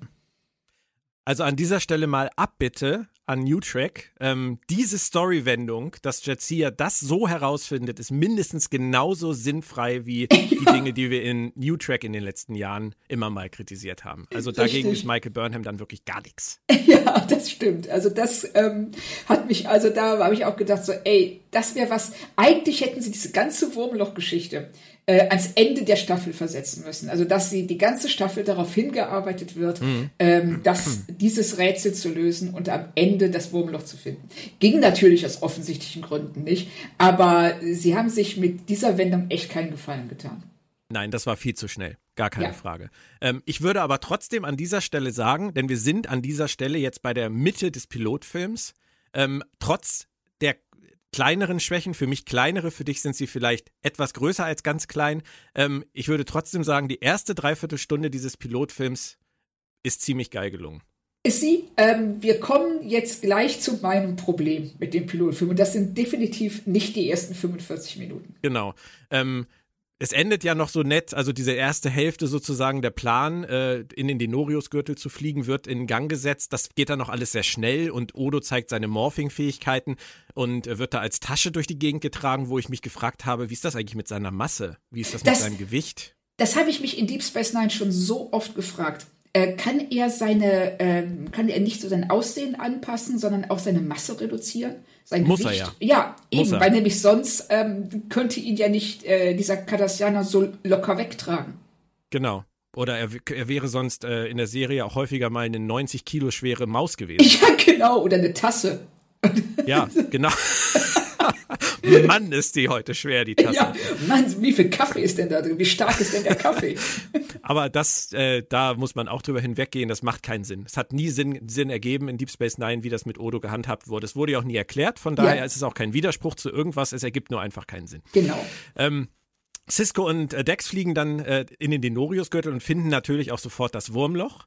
Ähm, ich finde, das Wurmloch sieht immer noch gut aus. Also ja. rein vom Effekt her. Zumindest auf dem, auf dem äh, Tablet. Also ich, also auch auf dem äh, Laptop-Bildschirm sieht es äh, immer noch gut aus und äh, es ist einfach, es ist ein schöner Effekt und ich finde auch, dass ähm, der musikalisch sehr gut unterlegt wurde ähm, und diese, dieses ähm, Holpern durch das Wurmloch, das war so ein bisschen Antiquiert. Naja, ja, genau. Also das, das, äh, das wäre auch besser und anders gegangen. Aber naja, sie sind dann am Ziel und das geht auch relativ schnell und deshalb will ich da nicht zu viel meckern drüber. Nein. Ähm, aber die Episode ist schon, und das ist mir jetzt auch wieder aufgefallen, sie ist so ein ganz kleines bisschen mit der Axt in zwei Hälften zu schlagen, oder? Äh, also, ja. ja. Das sind, ähm, reden wir, ja, ja, ähm. das, das, das, das merkt man, finde ich, auch schon daran. Also, äh, wir haben jetzt bestimmt eine Stunde über die erste Dreiviertelstunde geredet. Länger sogar als eine ja. Stunde. Ähm, ich bin mir ganz sicher, Claudia, die zweite Dreiviertelstunde werden wir viel schneller abhaken. Das glaube ich auch. Ähm, hm? Ja, das glaube ich auch. Weil im Prinzip kann man doch zusammenfassen, Cisco im weißen Nebel plus Action auf der Station gleich Ende. So. Und was da, was da noch passiert, darüber reden wir natürlich noch. Aber ähm, diese, diese Momente jetzt, wo Cisco ähm, bei den Propheten ist, wie hast du die erlebt? Also, da muss ich, also ganz ehrlich, und ich nehme jetzt wirklich kein Blatt vor den Mund, äh, das war unerträgliches Geschwurbel. Oh. Anders, anders lässt es sich nicht sagen. Also dieses, ähm, wenn vor allen Dingen diese Fake Jennifer, wenn die ihn bei jedem oder auch Jake, wenn die ihn bei jedem zweiten Satz angucken und sagen, What is pleasure? What is time? What is a pencil? Ich habe keine Ahnung. Also die wissen nichts. Das sind die die deppertsten ähm, gottähnlichen Wesen, die Star Trek jemals eingeführt hat. Also das es erschließt sich mir nicht, wie man 20 Minuten, waren das ja mindestens, wenn nicht sogar noch länger, mit diesem Geschwurbel verbringen kann, bevor dann am Ende äh, der, das tatsächliche emotionale Highlight kommt, nämlich Ciscos ja. Erkenntnis, ja. was er falsch gemacht hat eigentlich in den letzten Jahren seit Jennifers Tod. Ja. Aber alles, was dahin führt, war also, äh, da saß ich hier wirklich, habe ein paar Mal gesagt, so, Hallo? Naja, sie wollten wahrscheinlich einfach diese extremen, unterschiedlichen, aufeinanderprallenden Lebensweisen deutlich machen. Ja, aber das tun sie ja nicht, weil äh, was das einzige... Ich sage ja auch nur, dass sie es wollten. ja, aber ich fand das so frustrierend, weil wir haben hier eine Spezies, die Zeit nicht linear wahrnimmt, für die alles gleichzeitig stattfindet. Was ja ähm, durchaus auch eine, ähm, äh, eine Theorie ist, die existiert oder auch ein Modell des Universums.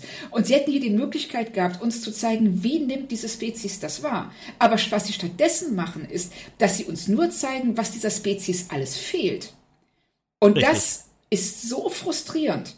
Und auch von Ciscos Seite her, er beschreibt uns als Spezies, als Entdecker, als ähm, äh, neugierige Forscher, als ähm, emotionale Wesen, die also in diesem verwirrenden äh, in dieser verwirrenden Existenz äh, sich da durchbewegen, immer ratlos und eigentlich immer nur hoffend, dass sie richtig handeln, äh, lässt natürlich mal ganz elegant so 30.000 Jahre Kriegsgeschichte weg, würde ich auch mhm. an seiner Stelle. Aber ja. dass er an, an keinem Punkt neugierig genug ist, uns zu fragen, wenn ihr nicht wisst, was Vergangenheit ist, wie lebt ihr, wie nehmt ihr das wahr? Und das ähm, hat mich so gestört und frustriert an dieser zweiten Hälfte des Pilotfilms, dass ich echt so ein bisschen sauer geworden bin nach einer Weile. Ja, ich verstehe das. Ich glaube, die, ähm, die Dinge, die sie tun wollten, ähm, waren, wirkten in ihren Gedanken und beim Schreiben relevanter als das, was am Ende dabei rausgekommen ist. Also mir hat das tatsächlich auch gefehlt. Ja. Diese andere Seite. Ähm, ich fand es auch sehr redundant irgendwann, wenn irgendwie da irgendwann wieder jemand kam und fragte, what is it? Oh Gott, das ja. Ist, das, ist, das, war, zu, das war zu viel. Ja, ähm, weil, es, weil diese Figuren auch äh, oder diese Spezies damit enorm naiv und dumm rüberkommt. Ja, und da muss man sich jetzt natürlich an dieser Stelle auch wirklich fragen. Wir wissen ja, dass ein Prophet, eine Prophetin irgendwann, und das ist ja im, im äh, Kontext mit einer Spezies, die nicht linear existiert, schon wieder ein Wort, das ich eigentlich gar nicht verwenden darf, ähm, aus dem Wurmloch rausgeht und Sarah übernimmt. Sarah verliebt sich dann in Ciscos Vater. Ja. Ähm, und äh, Joseph und ähm, dann wird Benjamin gezeugt, weil er der Abgesandte der Propheten werden soll. Und ja. dann verlässt diese Prophetin Sarah wieder. Sarah trennt sich von, von Ciscos Vater. Und äh, man fragt sich, ob sie das Konzept der linearen Zeit nicht vielleicht doch hätten dafür verstehen müssen. Oder ist es tatsächlich so abstrakt, dass dadurch, dass sie keine lineare Zeit kennen, der Moment, wo sie rausgegangen sind, erst nach der Erklärung durch Benjamin Sisko liegt? Ja, es findet hier alles gleichzeitig statt. Äh, es, es gibt keine Zeit, es gibt nur Raum. Und ähm, das, wenn überhaupt.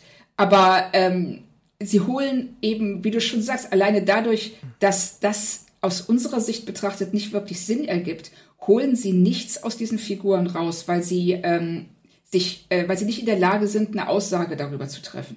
Und das ist etwas, was äh, den Umgang mit äh, Mythen und Religionen generell bei Deep Space Nine ganz stark prägen wird, die, dass sie immer wieder Dinge wollen, die sie entweder nicht umsetzen können, die sie sich nicht trauen umzusetzen.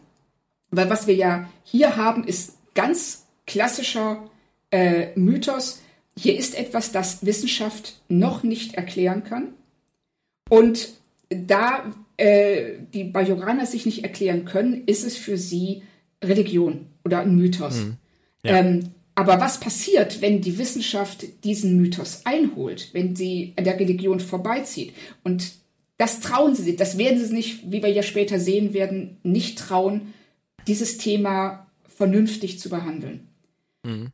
Und äh, wir sehen hier schon, finde ich, die Grundlagen, dass sie im Grunde genommen zwei Serien äh, äh, ins Leben rufen im Pilotfilm. Die eine klassische Star Trek-Serie, mit einer Raumstation und unterschiedlichen Völkern und einer Art von Gebrauchsphilosophie, für die Star Trek, äh, die Star Trek hervorragend beherrscht und dann gleichzeitig eben diesen, was ich eben als Prophetengeschwurbel äh, bezeichnet habe, nämlich diesen metaphysischen Überbau, an dem sie immer wieder scheitern werden. Und das tun sie hier ja auch schon.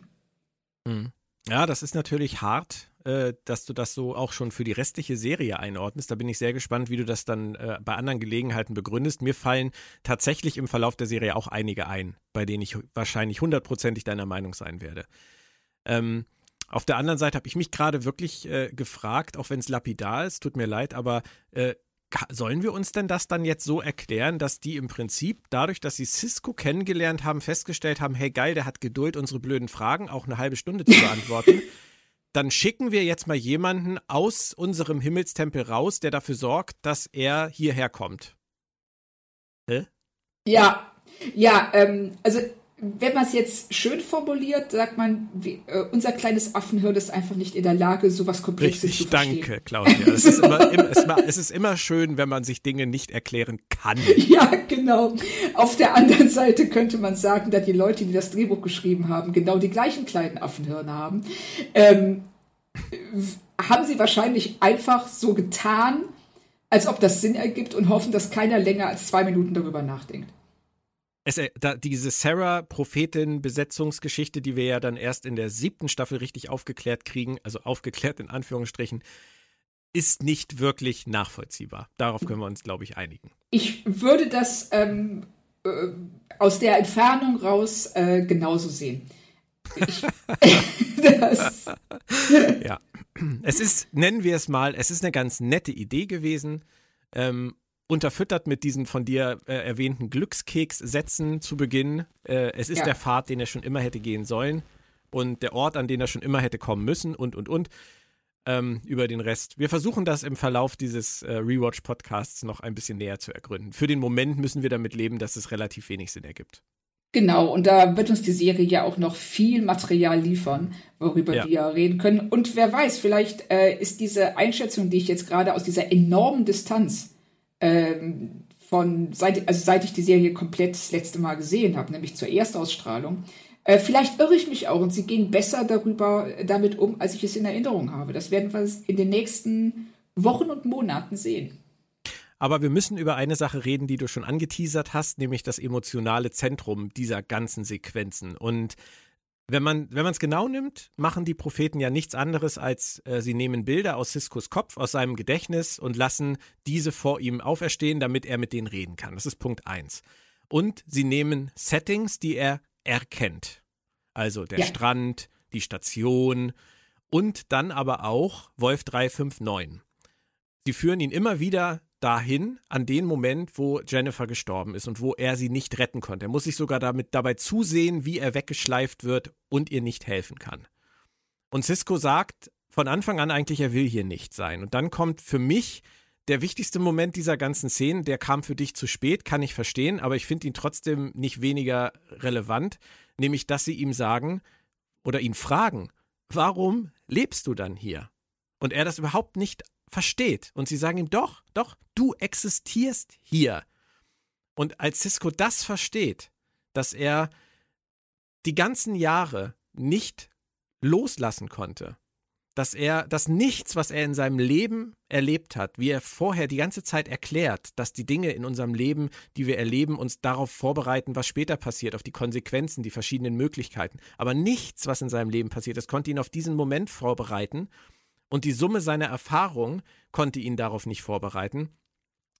Und er ist wahnsinnig emotional, weil er feststellt, dass er die letzten drei Jahre kein lineares Leben mehr gelebt hat, sondern an diesem Punkt verweilt ist, von dem er sich nicht lösen konnte, weil ihn dieser Verlust so gefangen genommen hat. Und das finde ich, also ich finde das emotional wahnsinnig potent von Michael Piller. Ja, das war ein ganz starker Moment. Das, äh, da bin ich 100% bei dir. Also, dass äh, er in dem Moment ähm, erkennt, er ist, er war wie in, wie in ähm, äh, Bernstein gegossen. Richtig. Ist es Bernstein? Ja, ne? Ja. Ähm, Mach ich also regelmäßig.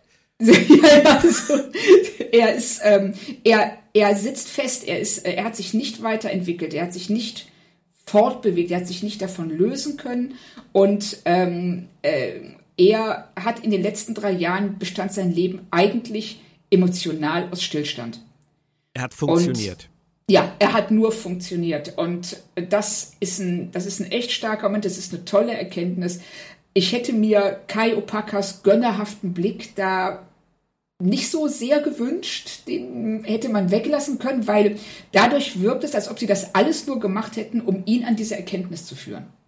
Mhm. Wobei das ja auch was ist, was er aus sich heraus lernt.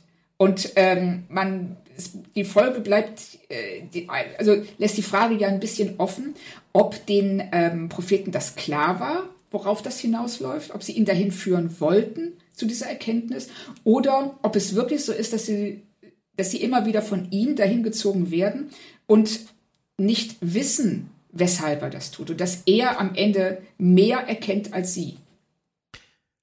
Ich würde mal sagen, wie bei einer guten Therapie oder auch einer guten Trauerbegleitung ist es immer eine Summe aus beidem. Ich denke schon, ja. dass die Propheten von ihm immer wieder an diesen Punkt gezogen wurden, an dem er nicht aufgehört hat zu existieren. Genau. Ähm, und dass er die Erkenntnis selber gewonnen hat an diesem Punkt. Ähm, aber es war natürlich schon in gewisser Weise so ein bisschen geleitet, sage ich mal. Ja, ich denke auch. Also deshalb, äh, deshalb stört mich Kai Opakas Blick in dem Moment auch so sehr, weil es, ähm, okay. weil es äh, die, äh, diese Balance, dieses Gleichgewicht so ein bisschen kaputt macht aus selbst erarbeiten und äh, geleitet werden. Ist mir ähm, übrigens gar nicht aufgefallen, der Blick.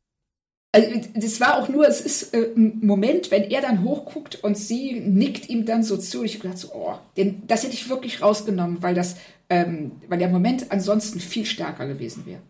Mhm. Also es kam mir so vor, aber wenn du es nicht äh, gesehen hast, dann war das vielleicht auch tatsächlich äh, was, was mir mich einfach nur ähm, ja falsch auf falschen Fuß erwischt hat. Mhm.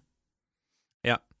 Ähm, das, das, absolut. Ähm, ist dir klar gewesen, bevor du es jetzt nochmal geguckt hast, wie extrem emotional Avery Brooks diese Szene gespielt hatte damals? Also ich wusste das nicht mehr und ich fand das, fand das, gerade wenn man weiß, wie er zum Beispiel später in der Folge ähm, Beyond the Stars äh, durchdreht. Und äh, ja. diese eine Szene, diese, diese wahnsinnig gute emotionale Szene, die auch Overacting ohne Ende ist, klar, aber ich finde sie großartig, spielt, ist das ja hier doch schon sehr nah dran. Ja, dem, total. Total. Und das hatte ich so auch nicht mehr in Erinnerung. Und äh, das hat mich auch überrascht, weil ich das, ähm, weil ich, ich konnte mich noch an einiges erinnern aus der Folge, aber mehr thematische Sachen, Handlungssachen, aber nicht ähm, diese emotionalen Dinge, gerade bei Cisco, die ähm, waren jetzt doch, kamen relativ unvorbereitet. Also fand ich auch sehr interessant, dass er da schon so äh, emotional reagiert und das so ähm, ja stark darstellt. Ich denke, jeder, der der Verlust in dieser Form erlebt hat, der wird sich da auf jeden Fall sehr, sehr stark mit identifizieren können. Und ich finde es im Nachhinein, wenn man bedenkt, dass das 1993 war, finde ich es eigentlich umso mutiger für eine Star Trek-Serie, gerade nach TNG, wo TNG ja doch immer sehr unemotional und steif war im Vergleich, eine Hauptfigur einzuführen, die unter so einem wahnsinnigen Trauma leidet und das ja auch die ganze Serie durchbehält. Also dieses Thema geht ja nie ganz weg. Ja, und das finde ich ähm, auch gut und das sagen sie ja, das machen sie ja schon im Pilotfilm ganz klar, ähm, wie wir eben schon gesagt haben, äh, Dinge haben Konsequenzen und diese ja. Konsequenzen bleiben bei uns. Mhm. Und das ähm, finde ich, ist eine der äh, besten Botschaften des Pilotfilms für den Rest der Serie, dass sie eben äh, hier schon den Tonfall festlegt für das, was uns in den nächsten sieben Jahren äh, alles passieren wird. Und wenn ihr da im Hintergrund übrigens so seltsame Laute hört, das ist der Hund, der hat eine Halsentzündung. Oh, Sherlock. deshalb. Mach doch nicht sowas. Ne, deshalb äh, hustet der da manchmal im Hintergrund ein bisschen. Gegen dieses, äh, gegen dieses Geschwurbel, wie du es nennst, im Wurmloch, übrigens, äh, hat mich total erinnert an 2001. Also dieses, äh, dieses, Schweben in dieser weißen Suppe. Doch, das äh, mit dem Herzschlag, das, das es da auch in 2001. Ist, ja, nicht, so, ist nicht so relevant. Visuell, einfach nur visuell. Okay, ähm, okay. Dann. Da haben sie so diverse Anleihen genommen. Auch das Picknick äh, mit, mit Jennifer zum Beispiel im Park, das hat mich total erinnert an The Cage, wo äh, Pike und ja. Gina da im Park sitzen. Ähm, aber abgesehen halt von diesem Geschwurbelteil, ist das auf der Station, was dann im Rest der Folge passiert, schon etwas handfester, man könnte auch sagen generischer. Ähm, sie müssen das Wurmloch verlegen. Äh, die Station verlegen ans Wurmloch, so rum. Ähm, anders wäre es auch lustig gewesen. Ähm, das, das fand ich immer ein bisschen, weiß ich nicht. Ich, ich kann es gar nicht so genau beschreiben. Ich, ich, es hat mir nie so gut gefallen. Aber jetzt mhm. beim Rewatch hat es mich nicht so gestört. Wie, wie ist das für dich gewesen? Es hat mich auch nicht gestört. Also ja, es ist generisch, aber es zeigt zum ersten Mal die äh, Brückenbesatzung äh, ja. im, in ihrem Zusammenspiel.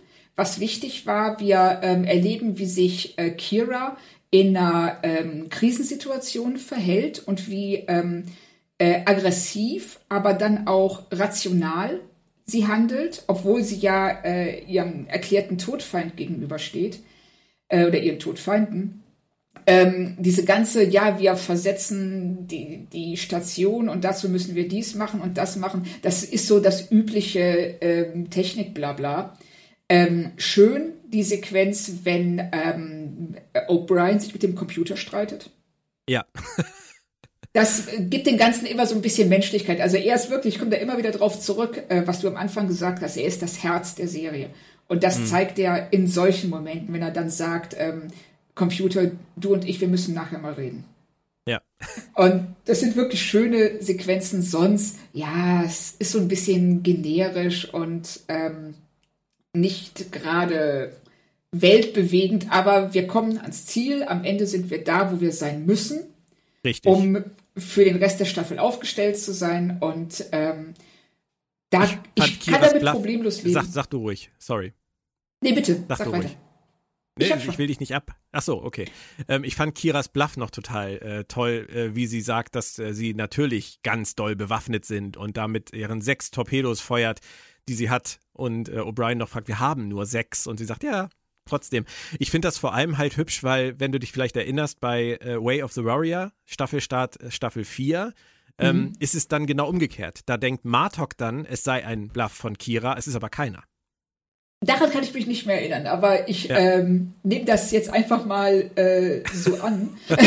das, aber ich fand es auch schön, weil äh, strategisch ist das ja die absolut richtige Entscheidung. Sie sagt ja, mit sechs Photonentorpedos werden wir keine Schlacht gewinnen, also können wir sie auch rausballern in diesem Bluff und ähm, hoffen, dass äh, es funktioniert. Und es funktioniert ja auch fast.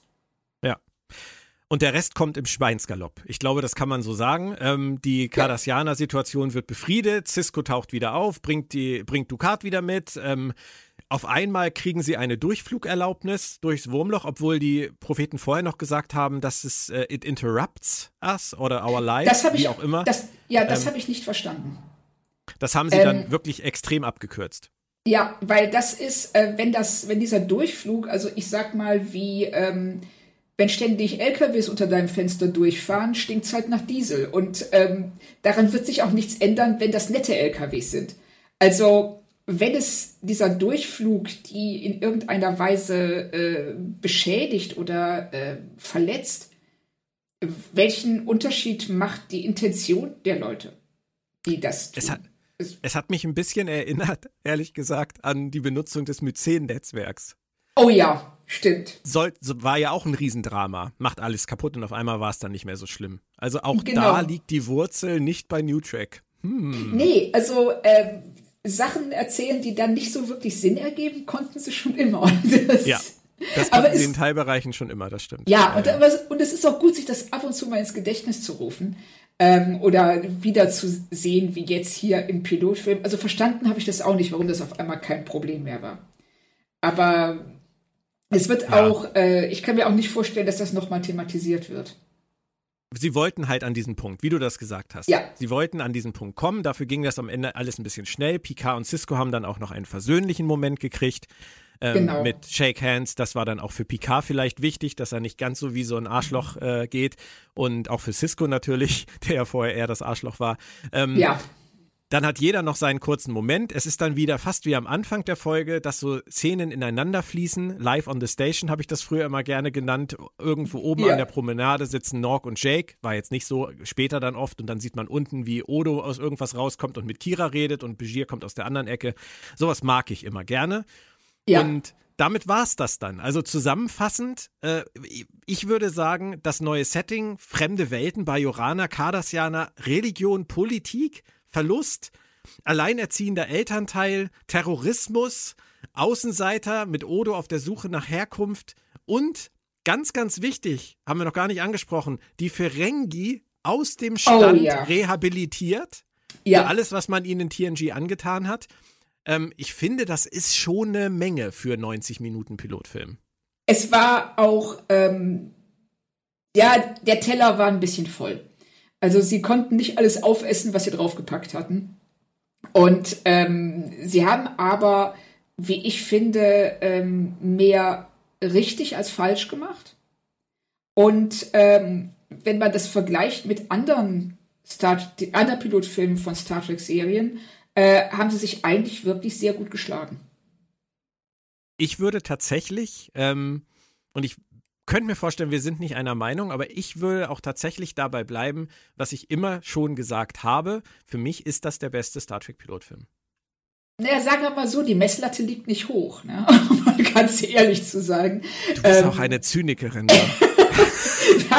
das, das, das, das, klang jetzt fieser, als es eigentlich gemeint ist. Nein, du, Aber hast, Star du hast ja recht, du hast ja recht. Ne, und rein äh, historisch tut sich Star Trek wirklich schwer mit Pilotfilmen. Das war ähm, so wie damals im Kino, äh, als irgendjemand sagte, der siebte Kinofilm ist der beste Star Trek-Film mit einer ungeraden Zahl und jemand anders sagte, äh, ja und? Ja, genau. Was, was ist jetzt hier die Aussage? ja, genau. Nein, aber ich verstehe dich. Aber äh, man kann, also Caretaker, ähm, äh, hat einfach nicht diesen, diesen inhaltlichen, diesen emotionalen Unterbau oder Überbau wie jetzt Emissary. Deswegen würde ich Emissary deutlich stärker einschätzen als Caretaker zum Beispiel. Auf jeden Broken Fall. Bow hat halt einen wahnsinnig großen Adventure-Level, sage ich jetzt mal, Aufbruch, mhm. aber inhaltlich halt eher flach. Ja. Ähm, und äh, bei Discovery und Picard ähm, ist es eh schwierig. Also jetzt es so mit diesen, mit diesen gekürzten Piloten auf 45 Minuten, diesem extremen horizontalen Erzählen, ist das sowieso schwieriger zu bewerten. Es ist viel schwieriger zu bewerten, wenn ich ähm, sage, welcher Pilotfilm mein Interesse am meisten geweckt hat. Ähm, dann wäre ich wahrscheinlich bei Picard. Weil ich ja. den Pilotfilm sehr, sehr gut fand und ja. ähm, eine Serie angeteasert wurde, die wir dann letzten Endes nicht bekommen haben. Aber das wusste man zu dem Zeitpunkt ja nicht. Also, Oder zumindest nur in Teilen, ja. In, in Teilen, ja, in der, in der ersten Hälfte bekommen haben. Und ähm, was wir jetzt hier, finde ich, bei Deep Space Nine, der lässt mich so ein bisschen ambivalent zurück. Manche Dinge, also ich sag mal, hübsch hässlich. Irgendwie. Also, ich bin nicht so, also äh, ein Teil funktioniert, ein anderer Teil funktioniert nicht.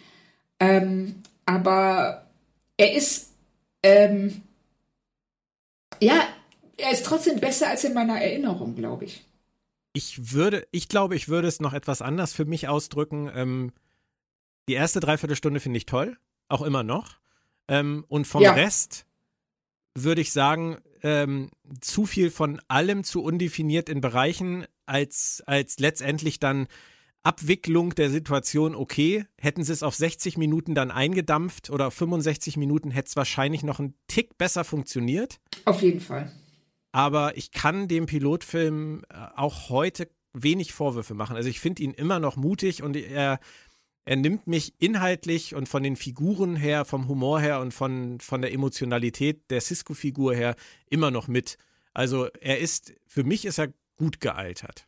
Kann ich also, einfach nur für mich sagen. Also gut gealtert bin ich bei dir. Ähm, ich sehe auch das, was du meinst. Ähm, er hätte, wenn man bestimmte Themen rausgenommen und den gekürzt hätte, vor allen Dingen das, äh, was ist ein Bleistift? Äh, das hätte, wenn man da ein bisschen gekürzt hätte oder ein bisschen sehr oder deutlich gekürzt hätte, äh, wäre das ein besserer Pilotfilm gewesen.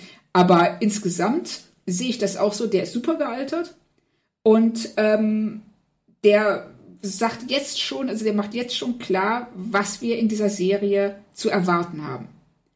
Definitiv, und ja. legt den Tonfall fest für die Serie und äh, das macht er richtig gut. Und über den Rest schauen wir dann jetzt äh, hinweg und warten, was die restliche Staffel bringt. Genau. Ähm, wir haben noch ein paar Fragen von unseren Hörern, die wollen wir noch ganz kurz klären. Ähm, Sven Vollmering fragt, wie bewertet ihr die Darstellung von Picard in dieser Folge? Das haben wir ja eigentlich schon ziemlich ja. äh, ausführlich besprochen. Ähm, ich denke, sie brauchten einfach einen guten Gegenpol zu Ciscos Emotionalität. Da war Picard natürlich sehr geeignet für, sah dabei ein bisschen bedröppelt aus mhm. ähm, muss man sagen. Aber ich denke, das haben wir. Für dich, Claudia, ist auch eine Frage, die in Teilen schon äh, bei uns vorkam, aber vielleicht kannst du es nochmal zusammenfassen. Von Sci-Fi Stories. Äh, es ist das erste Mal, dass Religion eine so prominente Rolle in einer Star Trek-Serie hat. Schafft es die Serie von Anfang an, diese religiöse Welt in Gene Roddenberrys Schöpfung zu integrieren? Nein. Das kann man, glaube ich, ähm, ganz klar sagen, das ist das, was wir eben schon angesprochen haben, dass das dazu führt, dass, ähm, die, dass wir hier eigentlich den Pilotfilm von zwei verschiedenen Serien sehen. Nämlich einer ähm, im bekannten Star Trek Gewand und einer mit einem metaphysischen Überbau. Ja. Und ja. das funktioniert nicht gut. Leider. Die nächste nehme ich von äh, System Kasper. Äh, wie seht ihr die schauspielerische Leistung von Avery Brooks? Ist er ein Overactor, wie oft behauptet, oder einfach nur ein verdammt guter Schauspieler? Würde mich interessieren. Wir hatten auch das Thema ja schon. Also wir decken echt ja. viel ab, ohne, rein, ohne da reinzugucken. ich bleibe dabei. Ich liebe Avery Brooks. Ähm, er ist ein Overactor, aber ich finde, er macht das so leidenschaftlich, dass ich auch sagen würde, er ist ein verdammt guter Schauspieler. Und daran wird sich für mich auch nichts mehr ändern. Und äh, wenn du das noch äh, in Abrede stellen willst, Claudia, dann hau ich dir auf die Finger. du, ich schweige. Ich habe gar nichts. Nein, aber ich finde ihn auch, ähm, er äh, tut sich hier ein bisschen schwer, das kann ich aber auch total verstehen. Es ist der Pilotfilm und äh, sein Overacting ähm, gehört, seine Emotionalität sind untrennbar mit Benjamin Sisko verbunden. The J-Effekt. Ist für euch das Thema um die Wurmlochwesen ein religiöses oder ein Paradebeispiel für die Anbetung von Phänomenen, die eine Zivilisation nicht verstehen und deshalb mystifizieren? Wie sehen das die Autoren von DS9 aus eurer Sicht? Spannend, dass auch die Frage vorkam und du die ja auch schon am Wickel hattest, ne? Korrekt. Also hatten wir ja schon drüber gesprochen, dass ähm, es ihnen eben nicht gelingt, da Stellung zu beziehen, was ich mutig gefunden hätte und dass sie ganz viele ähm, Aspekte, die interessant gewesen wären, die man hätte erkunden können, leider nicht erkunden werden. Mhm. Ähm, Patrick fragt, wie bewertet ihr den Score und auch die Titelmelodie von Dennis McCarthy im Pilotfilm, auch im Hinblick auf die Filmmusik von modernen Track-Serien? Oh, das ist eine schöne Frage. Ich liebe diese Frage. Ähm, ich bin kein Fan von Dennis McCarthy. Nie gewesen. Dennis McCarthy war für mich in Star Trek immer einer der Fahrstuhlmusikmaker. Ja. Yeah. Ähm, ich liebe allerdings die Titelmelodie von Deep Space Nine und äh, mir ist allerdings bei dieser Pilotfolge tatsächlich aufgefallen, dass der gute Dennis McCarthy relativ viel dann bei Generations verwurstet hat. Ähm, und zwar nicht die Dinge, die mir gefallen haben, weil ich finde den Score von Generations grauenvoll bis mhm. Und ähm, wie gesagt, Dennis McCarthy, er hat auch immer mal seine hellen Momente gehabt, aber grundsätzlich ist er für mich wirklich so ein totaler Larifari-Komponist gewesen bei Star Trek immer. Gehe ich mit. Mehr, also mehr, mehr, mehr, kann ich dazu wirklich nicht sagen. Du hast es auf den Punkt gebracht. Letzte Frage von TK von und zu Hause. Welche Erwartungen erzeugt die Folge in Bezug auf die Rolle der zeitlosen Wesen im Verlauf der Serie? Würdet ihr erwarten, dass diese häufiger Einfluss auf die Geschichte nehmen? Also jetzt nur mit Blickwinkel Pilotfilm. Nein, eigentlich nicht. Also ich finde, sie werden im Pilotfilm so ein bisschen abgehakt. Und mhm. ähm, ich hätte mir jetzt gedacht, dass die vielleicht ab und zu noch mal aus dem Hut gezaubert werden, aber nicht, dass sie ähm, eine größere Rolle im Serienuniversum spielen werden. Und du? Hm, damals hätte ich das wahrscheinlich genauso vermutet, ähm, wie ich es bei Enterprise vermutet habe, dass Future Guy und Silic eine ganz wichtige Rolle in Enterprise spielen. und ich irgendwann auch erfahre, wer Future Guy ist. Ähm, da hat Deep Space Nine dann doch mehr geliefert. Ja. Letztendlich, weil wir mehr über die Propheten, über den Abgesandten und ähm, über den Tempel und über die Religion der Bajoraner und äh, Siskos vorbestimmtes Leben etc. erfahren haben. Ob das immer alles so gepasst hat, sei dann wieder dahingestellt. Aber sie haben zumindest diesen Ball aufgenommen. Immer wieder. Während sie ja bei Enterprise ihn irgendwann haben fallen lassen. Ähm, ja. Aber egal. Ich hätte es damals, glaube ich, erwartet, ja. Aber ähm, äh, ich finde auch, es hat sich gut im Hintergrund gehalten in den sieben Jahren. Es war nicht zu viel, manchmal war es mir tatsächlich zu viel, aber generell würde ich sagen, hm, haben sie das nett eingestreut. Aber Erinnerung, Erinnerung. Ja, ne? ja wir werden sehen. Also ich bin gespannt, wie, das, ähm, wie wir das noch äh, wahrnehmen werden in den nächsten, ja, in der nächsten Zeit, in den nächsten Staffeln. Ähm, du willst jetzt also nicht nach Tahiti, Claudia. Du bist auch für mich nächste Woche zu erreichen.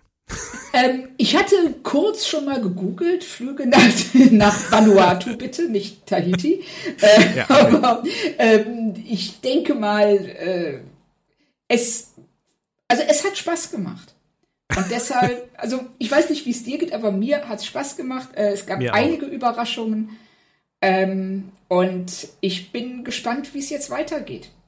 Ich habe mich auch tatsächlich, ähm, und das ist natürlich ein positiver Nebeneffekt eines Rewatches, ich habe mich tatsächlich wieder direkt sehr zu Hause gefühlt in dieser Serie. Auf jeden es Fall. Ist, es ist so ein bisschen nach Hause kommen und ähm, das ist nicht ganz einfach, das auszublenden. Auch wenn man natürlich jetzt komplett versucht, äh, kritisch und, und äh, aufrichtig auch gegenüber den anderen Serien, die, die danach folgten oder heute laufen zu sein. Äh, dieser, diese emotionale Verbundenheit, die werde ich nie ganz rauskriegen, aber ich denke, ähm, trotz dieser Verbundenheit waren wir an einigen Stellen sehr deutlich, auch mit Kritik und äh, ja. haben da auch die neuen Serien ein bisschen aus der Schusslinie genommen. Mal gucken, wie es weitergeht. Nächste Woche, erste reguläre Folge, Past Prologue, die Kon Ma. Ähm, erinnerst du dich an die Folge noch? Äh, nein. Oder Schön. nur doch ganz, ganz grob. Also ich habe ein schlechtes Bauchgefühl, wenn ich, da, wenn ich an die Folge denke, aber das muss nichts bedeuten. Okay. Ich bin gespannt. Mein Gefühl ist, äh, ist, dass sie sehr politisch war. Und ähm, ich erinnere mich an irgendeine Szene aus dieser Folge, in der äh, Cisco Kira richtig rund macht. Ähm, mhm. Ich weiß nicht, ob das, ob das die Folge war, aber ich denke schon. Und ist es nicht auch die Folge, in der Garak eingeführt wird? Ich weiß es ganz ehrlich gesagt nicht mehr. Ich auf den ersten, so meine erste Reaktion wäre ja, das stimmt. Ähm, aber ich weiß es tatsächlich nicht mehr. Aber das, aber das wäre das wär cool. Auf Gara freue ich mich. Wir, wir, lesen das auch extra nicht nach, deswegen sind wir da jetzt Richtig. mal ganz planlos und freuen uns einfach. Danke, Claudia, es hat mir sehr viel Spaß gemacht. Ab nächster Woche wird es dann bei uns auch etwas kürzer, weil dann reden wir nicht über Doppelfolgen, sondern nur über Einzelfolgen, keine Sorge. Ähm, jetzt waren es fast zwei Stunden. Also, Ups. ihr alle da draußen, wir würden uns freuen, euch zahlreich beim Rewatch an Bord zu haben und hören uns dann nächste Woche wieder mit Past Prologue. Also, danke, Claudia. Danke, Björn. Danke fürs Zuhören. Ihr alle bleibt gesund und schön.